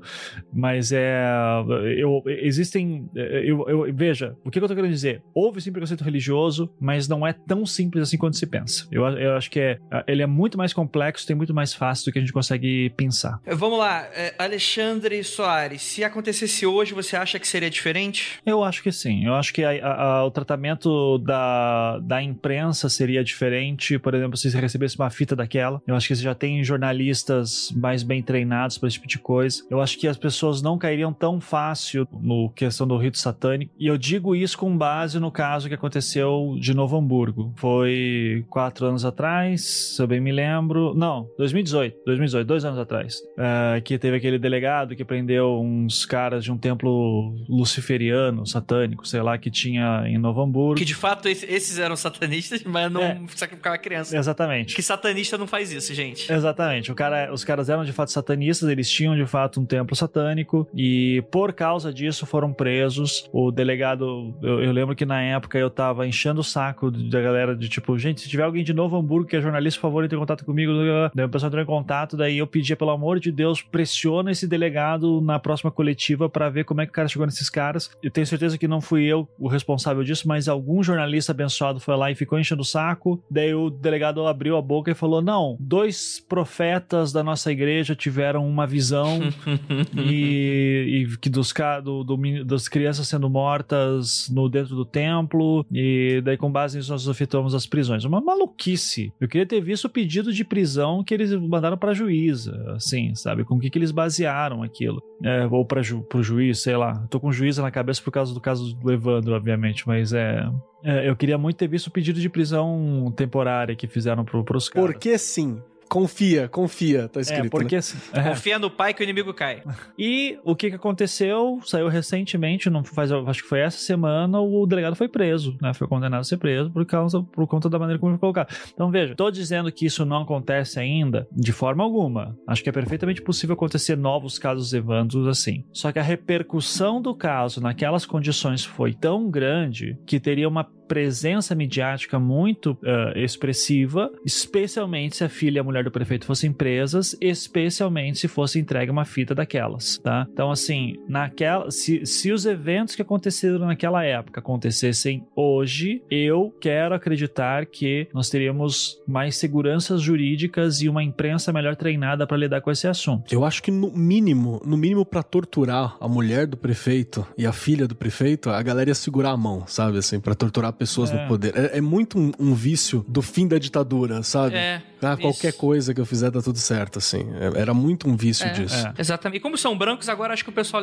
seguraria o seguraria a marimba aí se dependendo aí do, da região do CEP, isso aí continua acontecendo, né? Tem os CPF sendo cancelados. O Tauan, ele pergunta o seguinte: Diógenes entrou em contato novamente pedindo direito de resposta com os últimos episódios? Como é que tá o teu contato com os membros, assim, da, do, do caso em si, depois dos episódios? Não, Diógenes nunca mais entrou em contato. Eu sei que ele fez alguns comentários lá no episódio 25 das fitas tentando justificar, é, falando que aquelas fitas já eram conhecidas tal. Não sei. Eu chego a ler, isso é público, eu chego ler aqui no episódio 25 o depoimento de um jornalista que falou que em 92 chegou no policial militar em, por intermédio do Diógenes, que esse policial mostrou essas fitas pro jornalista, a fita do Leandro Boss em específico, não sei se é a fita inteira, que é o trechinho daí que eu passo. Então, assim, pode ser que o Diógenes realmente ouvisse aquelas fitas. Eu não posso dar muitos detalhes, mas eu acho que o Diógenes não tinha noção daquelas fitas todas todas, tá? Eu tenho elementos que eu não posso revelar que me levam a crer que o Diógenes realmente não tinha noção daquelas fitas todas. Eu posso estar errado, mas assim, na cabeça do Diógenes, aquelas fitas, inclusive, são as mesmas do processo. Eu acho que ele não entendeu ou não quer entender. Eu acho que ele nunca parou para ouvir a fita com calma. Eu vou dar um, uma história de bastidor, assim, que aconteceu há muito tempo já. Eu não vou citar quem foi, mas era um membro da família Caetano. Família Caetano até hoje acho que foram sete. Não tem discussão. Não vão ouvir podcast,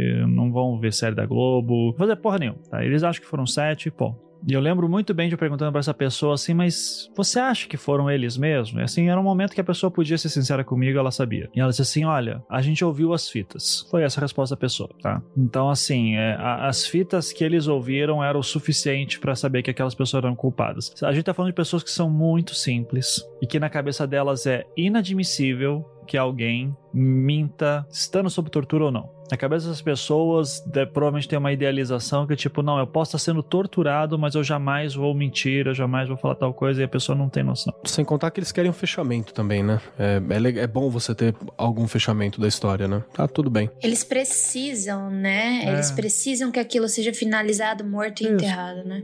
É que nem o João Bossi querendo acreditar que o menino Diogo lá era o filho dele, o Leandro, e não era. Né? Então, não, não, não, tinha. Então eu não tenho como julgar essas pessoas de novo, assim, sabe? Então é. O, o Diógenes não entrou mais em contato. Eu tenho contato com a, com a Celina, com a Beatriz, eu tenho um contato com outras pessoas também dos acusados, que eu prefiro não falar. Muita, isso, isso é um bom momento para falar o seguinte: ó, muita gente diz assim, mas Ivan, por que você não. Fala pra gente quanto tempo que eles ficaram presos, fala tempo não sei o quê, como é que eles estão hoje. Essas pessoas querem viver as suas vidas e esquece, deixar isso pro passado. Pouquíssimas falam sobre isso. Daí tem todo um debate sobre direito de esquecimento que tal, que eu não vou nem entrar, pesquise no Google, externa a diferença da discussão no Brasil para lá fora, que são discussões diferentes. Só que tem uma questão muito curiosa, porque assim, é público saber quantas tempo as pessoas ficaram presas. Isso qualquer pessoa poderia saber, não seria um problema. Só que tem uma coisa que é muito engraçada sobre questão de. É uma pergunta que, se você perguntar pros caras que foram presos, eles não sabem responder. Porque começa a pergunta assim: o que você tá entendendo por ser preso? Tá? Você tá entendendo o período de prisão temporária, depois de prisão preventiva, você tá contando que o tempo que eu tive um habeas corpus e consegui fazer prisão domiciliar foi prisão, e quando eu consegui regime aberto, eu estava preso, você tá entendendo que depois da minha condenação, que eu fico um tempo preso e sou libertado, eu sou preso em regime fechado, daí eu sou liberto por sei lá, porque eu já cumpri tantos terços da pena, tanto tempo da pena, e daí eu posso conseguir liberação. Você tá entendendo que a minha, que eu cumpri esses tantos anos que eu fui condenado, ou você tá achando que eu não cumpri o suficiente? Então é, é, é muito complicado você falar assim: fulano foi condenado a tantos anos, ficou tantos anos preso e foi libertado por tantos. Eu prefiro nem fazer isso porque eu acho,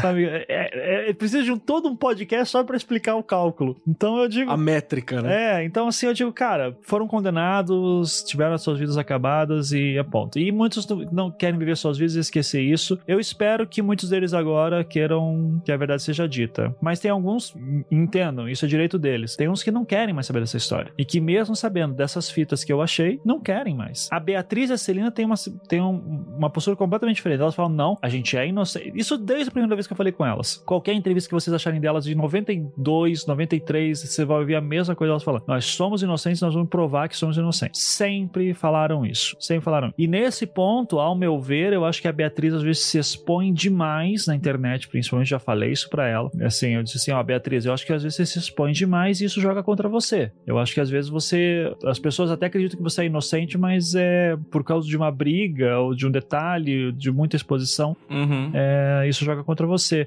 Eu acho que, por exemplo, elas ficarem falando que não acreditam que o corpo é do Evandro, joga contra elas, tá? Uhum. Que foi uma tese de defesa, né? Porque que você, enfim, acredita no contrário, que você demonstra, né? Você, você cita as evidências e tal. E que faz todo sentido, né? É. Mas que é, sei lá, né? Mas é a cabeça delas, é a vida delas, eu não tenho Uhum, como claro, julgar. claro. Assim, Sim. sabe? É A, vi- a história delas eu só contei uma parte. Exato, né? Eu arriscaria dizer que esse cálculo aí, essa percepção de quanto tempo falta, de quanto tempo, ela é complicada, inclusive para as pessoas do direito. Imagina para quem não é, que não tem esse, esse, esse contato mais denso aí com processo, com alfabetizado norma nisso, né?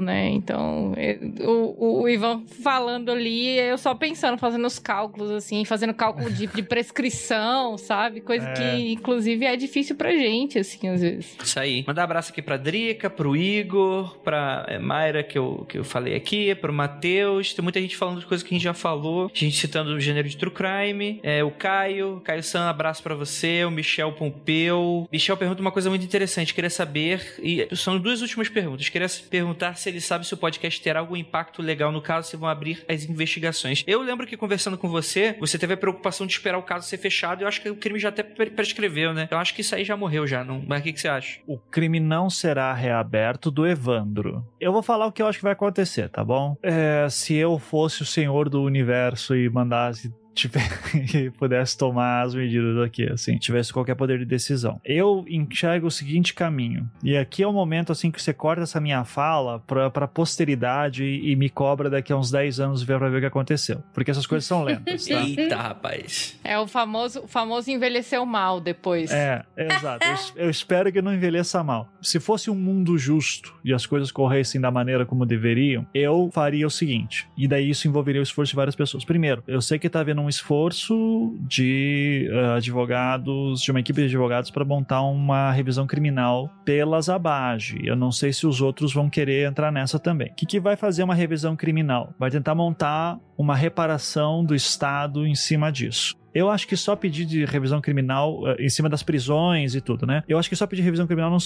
não, não é suficiente. Fosse eu, ia pedir tribunal internacional, sabe? Eu ia pra alguma corte internacional, sabe? É, eu acho que elas têm, sabe, condenar o Estado. Eu faria isso. Acho que elas têm total. Porque, assim, cara, revisão criminal no Brasil é muito difícil. É, é, é beira o impossível. Eu já ouvi pessoas que trabalham, assim, com eh, revisão criminal pra tentar mostrar a inocência das pessoas e eles dizem, cara, é, é um o sistema brasileiro ele, ele exige quase que você crie uma prova de inocência, assim. E a prova de inocência aqui pode ser literalmente que o, o, sei lá, o Tribunal de Justiça do Paraná ouça as fitas de confissão e diga, elas terem sido torturadas não significa que são inocentes, sabe? Que era uma coisa que a gente tava puto antes. Pode ser que literalmente o Tribunal de Justiça do Paraná chegue a uma conclusão dessa. É, tendo em vista que o caso da, da Mariana Ferrer, que a gente não citou, é mas tá tudo cara. recente pra gente, né? Tipo, foi achado tudo e quase tudo, né? Porque só não teve o toxicológico porque foi feito três dias depois, mas tava tudo lá e, enfim, né?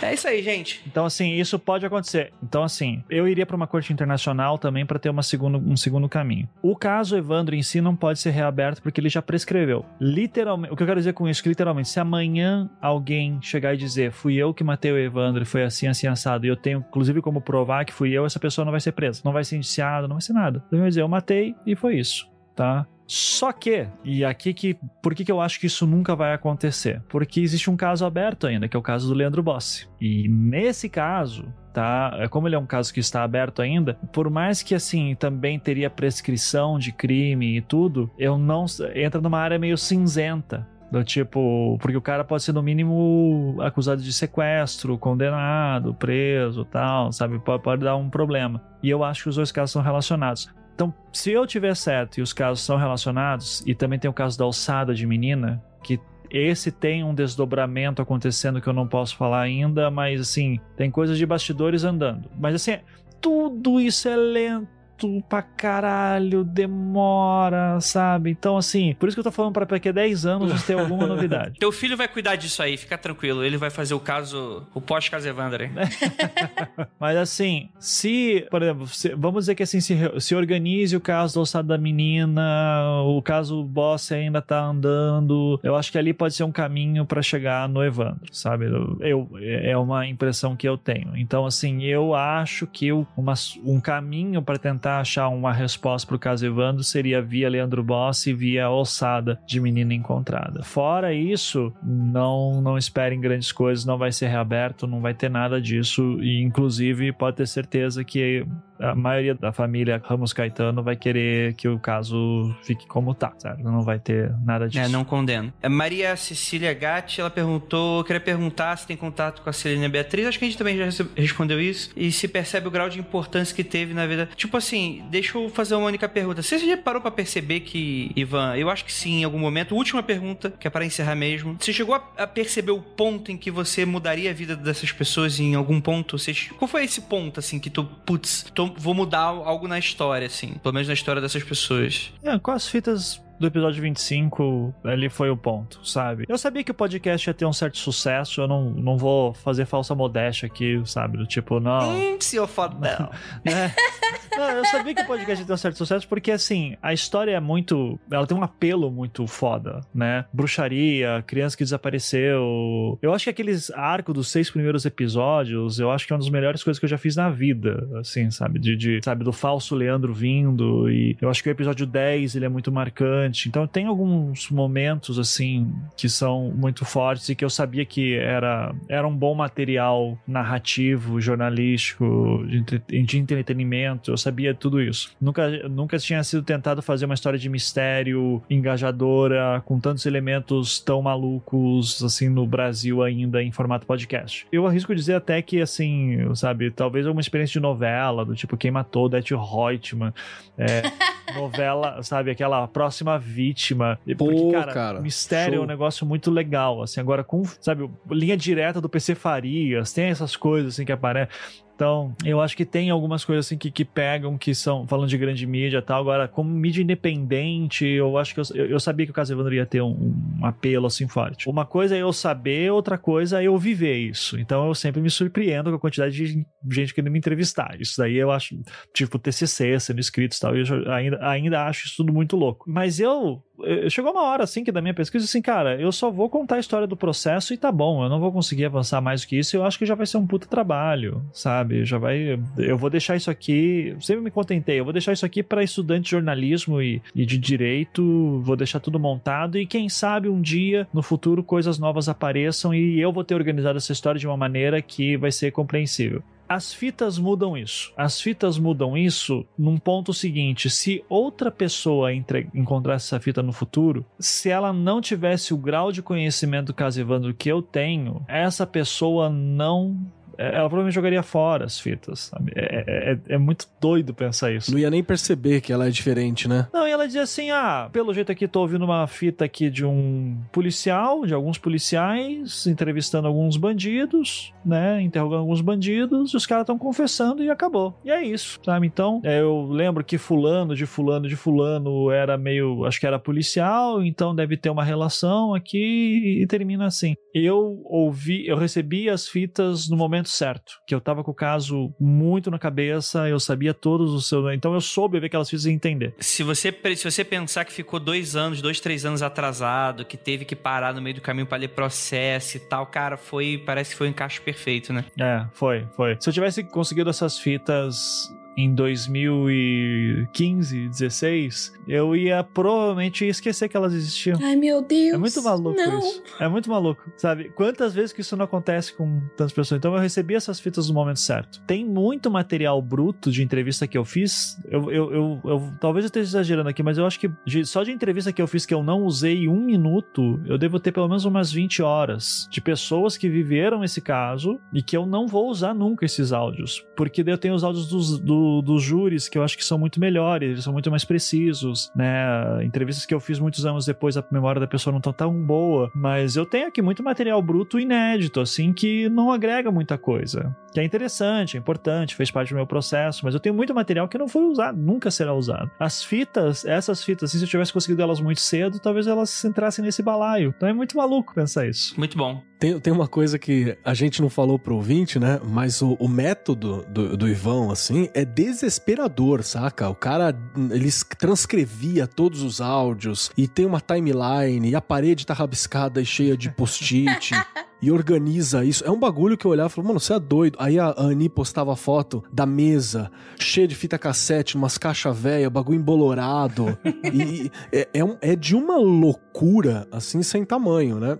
Aí a gente, quando a gente vai fazer alguma coisa, a gente grava, fala isso aqui, põe aqui, vai ali e tal. Não, ele tem todo um, método. E, e, e na, na, faixa do, do, tempo, tá descrito também, ele tem o tempo lá, a palavra, ele descrevia o que, que o cara tava falando, então dá pra você ler o bagulho que é pra ele dar o alt e procurar. É, é de uma doideira doideira, assim, sem tamanho. Mas, mas, é que eu preciso ser muito organizado, assim, porque senão eu me perco depois, né? Porque isso tem muito a ver com o lance lá de só poder trabalhar nas férias, porque eu trabalhava dezembro, janeiro, fevereiro, foda. Daí março começa as aulas, final de fevereiro, início de março. Daí, cara, eu ficava quatro, cinco meses sem mexer naquilo, né? E daí quando eu volto a mexer com aquilo em julho, eu tenho que estar num ponto que as coisas estão tão bem catalogadas que eu pego rápido o ritmo de novo. Então é, é eu preciso ser meio meio freak nisso aí, porque senão é, não vai. Meio, rapaz? Meio? Olha de novo as fotos aí, bichão. Que meio? Mas, é, mas não tem, gente. Cara, eu não sei se vocês viram aquele filme com, com o Mark Ruffalo, que o cara, ele pega lá, ele é um advogado. Spotlight? Não, não. Também é muito bom. Mas o é o do cigarro? o cara é loucão. É o da não, indústria não. farmacêutica? Não, da indústria de... O Hulk?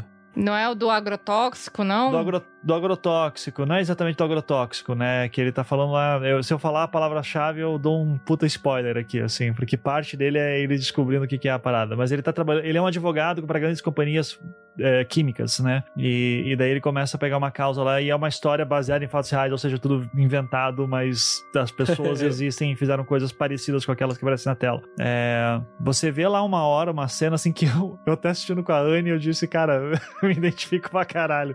Que ele pediu assim uns documentos da empresa química, e os caras trouxeram assim, tipo, uma sala de caixa. Tipo assim, ó, ah, você quer o nosso documento? Stop. Daí, daí entregou assim, tipo, tudo que os caras tinham, assim, em caixas, caixas, caixas. E o cara falou disse: Bom, o jeito é ler, né? Daí ele começou lá, dera post-it pra tudo que é lá. Eu me lembrei agora daquele outro filme com o Adam Driver. É, é esse o nome dele? É, sim, o Star Wars. Ah, esse é muito bom. O do Report. Lindíssimo. Que também é esse bagulho aí que você fica, mano, é. caraca, sabe? Tipo, ah, eu tô analisando aqui não sei quantos anos aqui de investigação, de tortura, de blá blá. Eu, eu quando, você, quando, quando eu ouvia você falando nos episódios de outros podcasts, eu falava: olha lá, o Ivan tá igual o Adam Driver lá, analisando aquele, aquela bagulheira lá, cheia de, de papel riscado, riscado de preto, porque tem coisa que, é, enfim, deve, deve ter tido coisa, não sei se aconteceu com você, mas tem parte do processo que é sigiloso, que a gente não consegue ter acesso, só se for advogado do caso, ou então tem que ter uma autorização judicial para explicar por quê e tudo mais, né? Aí você recebe recebe um, às vezes, um processo todo picado, assim, você tem que fazer um, um tem que ter uma bola de cristal ali, né, para fazer uma adivinhação do que que tá faltando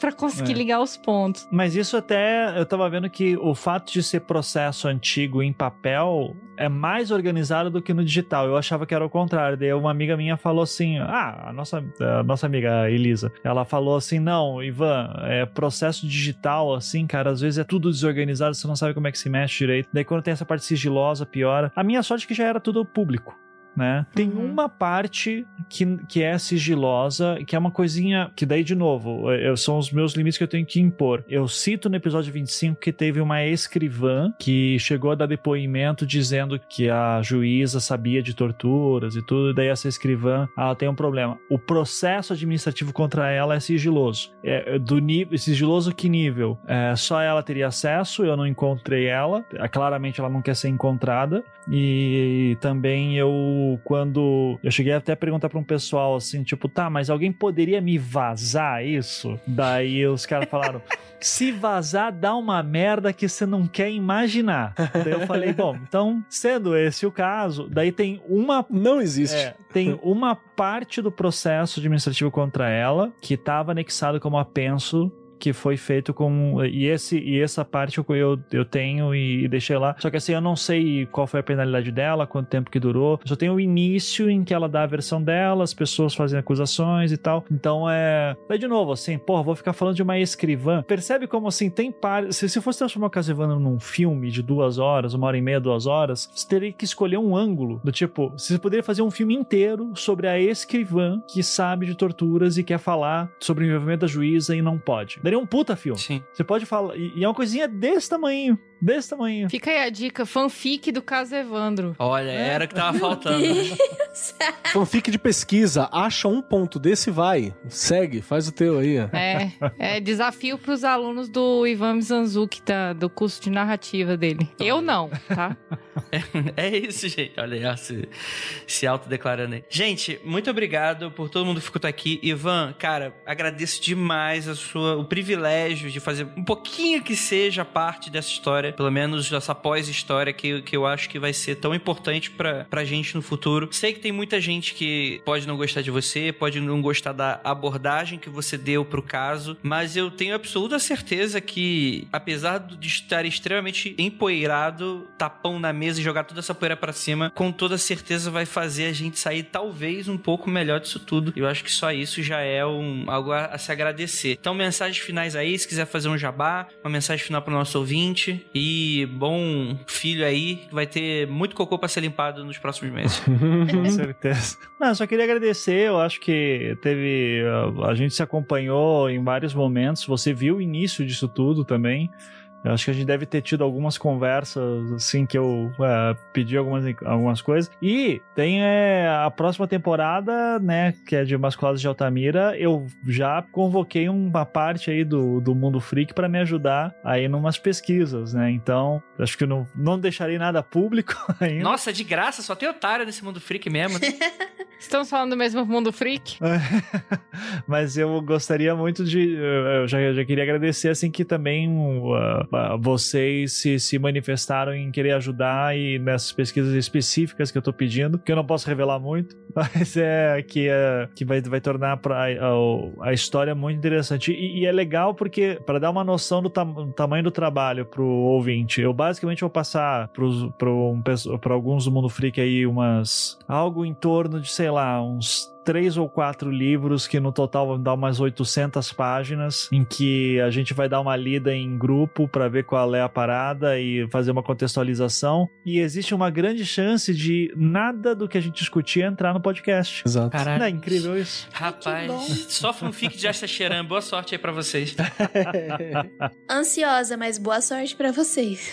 É, ó. Então eu queria agradecer aí sempre por estar do, do, do, meu lado aí também, Andrei, Keller, Aline também, obviamente, que por mais que é, a gente não converse tanto, mas eu sei que sempre tá aí na, no corre do podcast, né? E, e o Andrei e o Keller que eu tenho mais proximidade, é, eu fico muito feliz assim, de ser amigo de vocês e chegar até aqui. E cara, eu só digo uma coisa, eu, vocês não imaginam como eu tô feliz de acabar com isso, sabe? Tipo, acabou. Ah, eu imagino. eu imagino Eu sim. imagino. Eu imagino. Se eu fiquei mais leve quando eu acabei de ouvir, eu falei, imagina o Ivan que tá nesse negócio faz quatro fucking anos, assim, saca? É muita coisa. Porra, cara, uma Mas vocês universidade. gostaram do final? Sejam sinceros. Assim, Eu gostei. Ai, eu fiquei Muito, destruída. cara. Pra quem, não, pra quem tá ouvindo, assim, eu, eu, eu só passei o, o, o, pra vocês o último Uhum. episódio, né? Estamos sabendo. Eu lembro de estar editando ele assim, e no final, quando eu falo a minha última frase e entra a música de crédito, eu disse: não, não vou poder botar. Aqui tem que ser só música, sabe? Não tem que ter fala Nossa, nenhuma. eu adorei o final com a mesmo. música completa. Eu não sei se ela foi completa, mas ela foi mais longa do que o. Um beijo na boca gostosa do Felipe Aires. Eu fiquei ali me deliciando com a música. Falei, gente, podia. é, Essa música fechou tão bem, assim. Eu achei que. Eu achei que fechou muito bem, Ivan. Parabéns, cara. Eu sentei pra dar aquela lacrimejada e aquela respirada assim na cozinha, tá ligado? Ai, Sentei gente, falei, eu, "Puta cho- eu chorei, desculpa. Eu tava, tipo, soluçando na minha cama, Nossa. tive que sentar. Eu falei assim: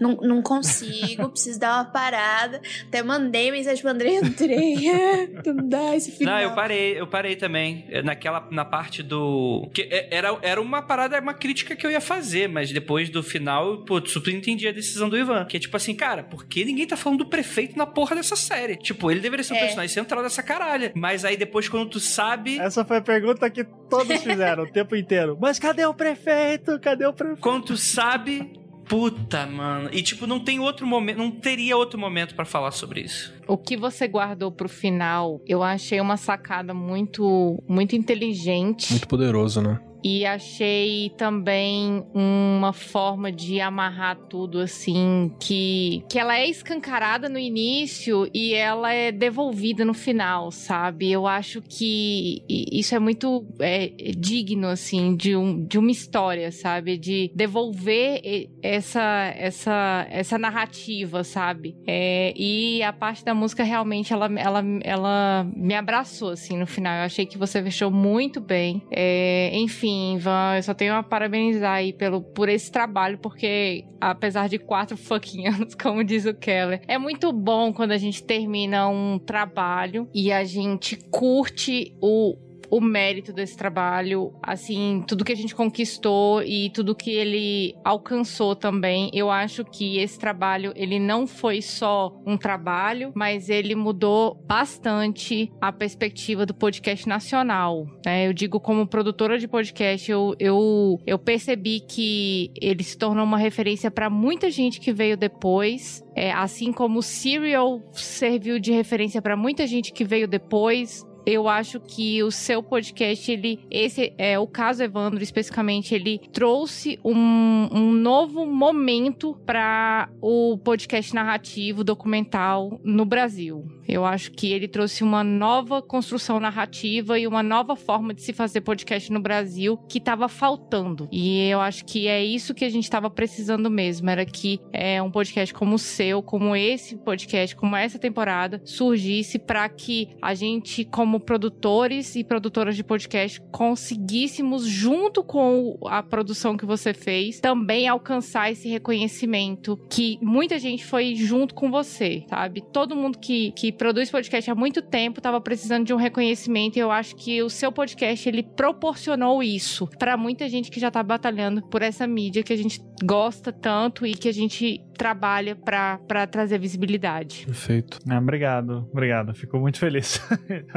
e digo que foi de propósito botar o sobre o prefeito no final também. Tá, quero deixar isso muito claro. É, que era o. A, a Beatriz Abate ficava toda hora também. Quando é que você vai botar a nossa entrevista? Quando é que você vai botar a nossa entrevista? Daí Eu digo, eu vou botar no final. Vai ser um encerramento bonito, você vai ver. Tadinha. confia, confia no pai. É, foi aquele momento que me pegou, que foi muito emocionante. Tive que parar, dei uma conversada com a Ira, falei, tipo assim, que ela não conseguiu. é, é, Ela, ela, ela. Podcast de storytelling é complicado. É, é complicado porque ela trabalha muito com texto e tal, e eu super entendo também. Às vezes eu trabalho muito com apenas com, com revisão, desenho, arte, então pra mim é mais fácil. Aí eu conversando com ela, contando mais ou menos os meandros de como é que tava o final e tal, e tipo, pra desabafar mesmo, porque tipo, sabe quando eu, eu me senti num para-raio, porque tipo assim, eu precisei colocar aquilo pra fora de alguma forma, que no meu caso foi explicando pra ela o que tava contando pra alguém, porque imagina, só nós cinco aqui sabendo como é que seria o final. Eu não tive como conversar com vocês, que eu tava atolado de coisa, tava era do meu lado, é ele que teve que escutar. E vai queimar a pauta. Exatamente. O Exatamente. Andrei, me- o Andrei me mandando mensagem. E aí, você terminou? Eu acho que ele tava querendo conversar comigo sobre o final. o Terminou? assim, Aline, você terminou? Eu não terminei. Não, eu tava só cobrando mesmo pra ver se tava tudo certo pro, pro, pra gravação. Ah, tá. Não, eu, eu terminei deitada no sofá. Eu não ouço o podcast só ouvir podcast, assim. Eu ouço podcast fazendo 1.500 coisas e eu ouvi desse jeito. Eu deitei no sofá. Só tem um podcast que eu escuto assim, que é um, um podcast bem curtinho que eu escuto nas manhãs de sábado. Só. Fico honrado. Eu quero só agradecer também pelo, pela viagem que foi. E eu quero convidar o ouvinte, cara, que tá pegando a gente agora e tal, que começou ouvindo no gás e depois deu um tempo também, por causa da barriga que o Ivan explicou. Tenta ouvir essa parada. Programa para você, ouve, sei lá, um por dia, um a cada dois dias, mas tenta ouvir em seguida, que você vai ver como é gostoso você perceber a pintura toda se formando, assim, a pintura toda se formando. No site do Projeto Humano você vai ter lá falando assim, olha, episódio 1 ao 5 é tal coisa, episódio 6 a tal é tal coisa. E ali você entende como é que funciona. Porque é importante perceber que ela é uma peça, é uma peça única que foi formada. Então, esse final ele ele ele corta arestas, ele bate umas pontas. Os dois últimos episódios fazem isso muito bem, né? No, no, eu confesso que no episódio, no penúltimo, 35, você dá uma nova ampliada no começo que eu falei, rapaz, pra onde Meu você vai no Deus. episódio 35, maluco? Eu também fiquei, deu. O que, que o Ivan tá fazendo? Volta, pelo amor de Deus. Aí volta, aí volta. Mas aí você vê o domínio também da, da técnica e do método que você acabou desenvolvendo, que eu acho que mereceríamos um material, um livro, alguma coisa sobre esse método documental, tá, cara? Isso é outra Ah, dica legal. também. Isso é- seria muito bacana a gente ter. E por último, velho, falar que é, é muito bom acompanhar isso também, porque é outro tijolo na história dos podcasts do Brasil, assim. Tem um tijolo lá atrás que quem, quem viveu sabe, que é muito importante né, na história do podcast Muito brasileiro. E tem esse outro tijolão que é o, o, o Projeto Humanos, cara. Então, parabéns de novo e muito obrigado por, por trazer isso pra, pra vida. Oh, eu que agradeço, velho. Valeu. Eu já agradeci o Ivan, que o, o caso Evandro é muito importante pra mim, né, como entrada é, ao podcast brasileiro. É o caso Evandro e, e o MFC. E eu ouvi os. Eu, quando eu falo dos três últimos episódios, eu excluo o 35, porque o 35 realmente eu fiquei assim: que, que tem coisa nova, o que, que tá acontecendo? Mas os três últimos que ele fala mais sobre as outras linhas investigativas, eu ouvia quando eu, eu tava correndo, eu corro toda manhã, né? Daí eu colocava, porque dava certinho o tempo, duas horas correndo. Daí às vezes eu parava, que eu ficava assim, "Tá, como assim? Da onde ele tirou isso? Principalmente do corpo da menina. Eu, "Co- como assim eu deixei isso passar? Não é possível. Foi. Eu, eu acho que vale muito a pena você ouvir esse, esse- seguido esses episódios. Eles são muito bons, eles seguem uma linha de raciocínio excelente. Ah, e mais uma vez, obrigada por ter aberto nossos olhos pra esse caso. Eu não conhecia, eu nasci em 94, então nunca. Que né, porque eu nenê. Quem fala também. É, ainda mais que eu sou daqui do, do Sudeste, né? Então eu nunca ouvi falar. É, quando eu ouvi o caso, eu, fiquei, eu espalhei pela Unicamp inteira, quase dei panfleto. Escute esse caso aqui, esse caso aqui é muito bom. Até o ET de Varginha ouviu, né? Isso que eu ia falar. de- Verdade. em breve, caso, o, o caso Varginha aí, em breve vão estar nos porões da Unicamp pra desvendar esse caso. Por Ivan, né? Ivan Mizanzuki. Mas enfim, é, é isso. Muito obrigada por, por fazer essa, esse trabalho pro True Crime brasileiro. Obrigado, Jay. E isso acho que é legal também pra encerrar. Muita gente perguntou, falou, eu vi muito comentário assim: Cara, episódio 35 não tem nada a ver com o caso Evandro, e não tem nada a ver. Pô, por que, que o Ivan foi falar essas histórias? Tem, cara. Sim, não que eu preciso me justificar, me justificando. Vocês não acreditam a quantidade de e-mail e mensagem, de novo, de pessoas que achavam que tinham descoberto, sei lá, petróleo no quintal de casa, dizendo assim: Ivan, você sabia que a Valentina tava em Guaratuba naquela época? e daí eu ficava olhando para aquela assim, tipo. Eu não podia responder, sabe? Porque era pra ser o último episódio que ia fazer uma ligação com o próximo, né? Só que daí o que acontece? Eu descubro as fitas e alguns meses depois o Queiroz é preso, o Vacef aparece e daí eu digo, bom, fudeu, né? Todo o meu planejamento. É, então eu vou ter que repensar tudo. E daí eu faço essa troca. Eu coloco o, o Vacef, a história da, da, da Lu- do, do Luz no, como 35, só pra dizer, ó, próxima temporada vai ser isso aqui, mas está encerrado esse assunto, né? Pra todos vocês que ficaram mandando e-mails assim, dizendo, olha, a Valentina tava em Guaratuba. Respondi já essa dúvida, porque, de novo, daí vem a função social do jornalismo. Tem gente em Guaratuba que até hoje acha que a Valentina escapou. Eu já ouvi agentes do Ministério Público dizendo que sempre achou muito estranho que a Valentina estava lá. Eu já ouvi delegados que pegaram alguma parte desse caso e que chegou a dizer que que queria investigar melhor a Valentina e que acho que deixaram escapar ela. Então, assim, eu queria deixar muito claro tudo isso. E tudo isso foi porque Altamira aconteceu. E Altamira só aconteceu porque Guaratuba aconteceu. Então as pessoas confundem as ordens de tudo isso. Eu queria deixar restabelecer essa ordem. E daí eu termino ela e daí faço o encerramento, como fiz no, no episódio 36, que eu acho que daí ficou. Eu acho que até ficou mais bonito do, do jeito que foi feito. Ficou, É. ficou muito bom. Ficou, não, ficou. ficou. Legal. Fico. Obrigado, gente. E é isso, gente. Muito obrigado pra todo mundo que ficou até aqui. E é aquilo. Não olhem para trás.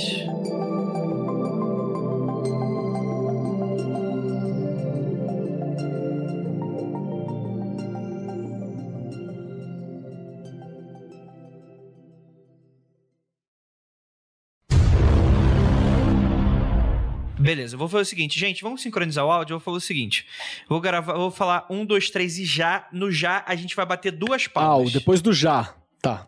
Beleza? Um, dois, E três. já. Palma. Um, dois, três. É duas e palmas, já. Ivan. Duas, duas é palmas. depois do já ou é no já? É Você vai depois fazer do já. um, dois, três e Não. já ou um, dois, três dois, já? três e já. Papá, Ah, isso. tá, legal, entendi. Tá. Mas é. Faz de novo. Ou é. Um, dois, três e já.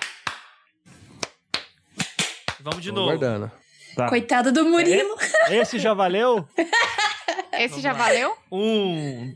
Esse já valeu, então. Vamos começar o Ô, programa. Ivan, a gente tem duas horas aqui. Se teu filho pode nascer duas horas e um. Faz sentido. Quanto mais a gente tá esperando aqui, mais o perigo dessa gravação ser interrompida. E eu vou, eu vou colocar no Tá ar. certo. A gente vai continuar o programa com você saindo correndo. Aí, puxa. O parto mais rápido. Exatamente. A gente vai ficar dando dica. Pô, Ivan, segura, segura a perna de um jeito. Puxa desse jeito. Meu Deus do céu. Usa. Ai, Só Pega especialista. Paulo Santo aqui, pra, tá dar, pra dar uma desinfetada espiritualmente no moleque. né? Joga um sal grosso assim, né? Tem um, tem um ritual. mundofreak.com.br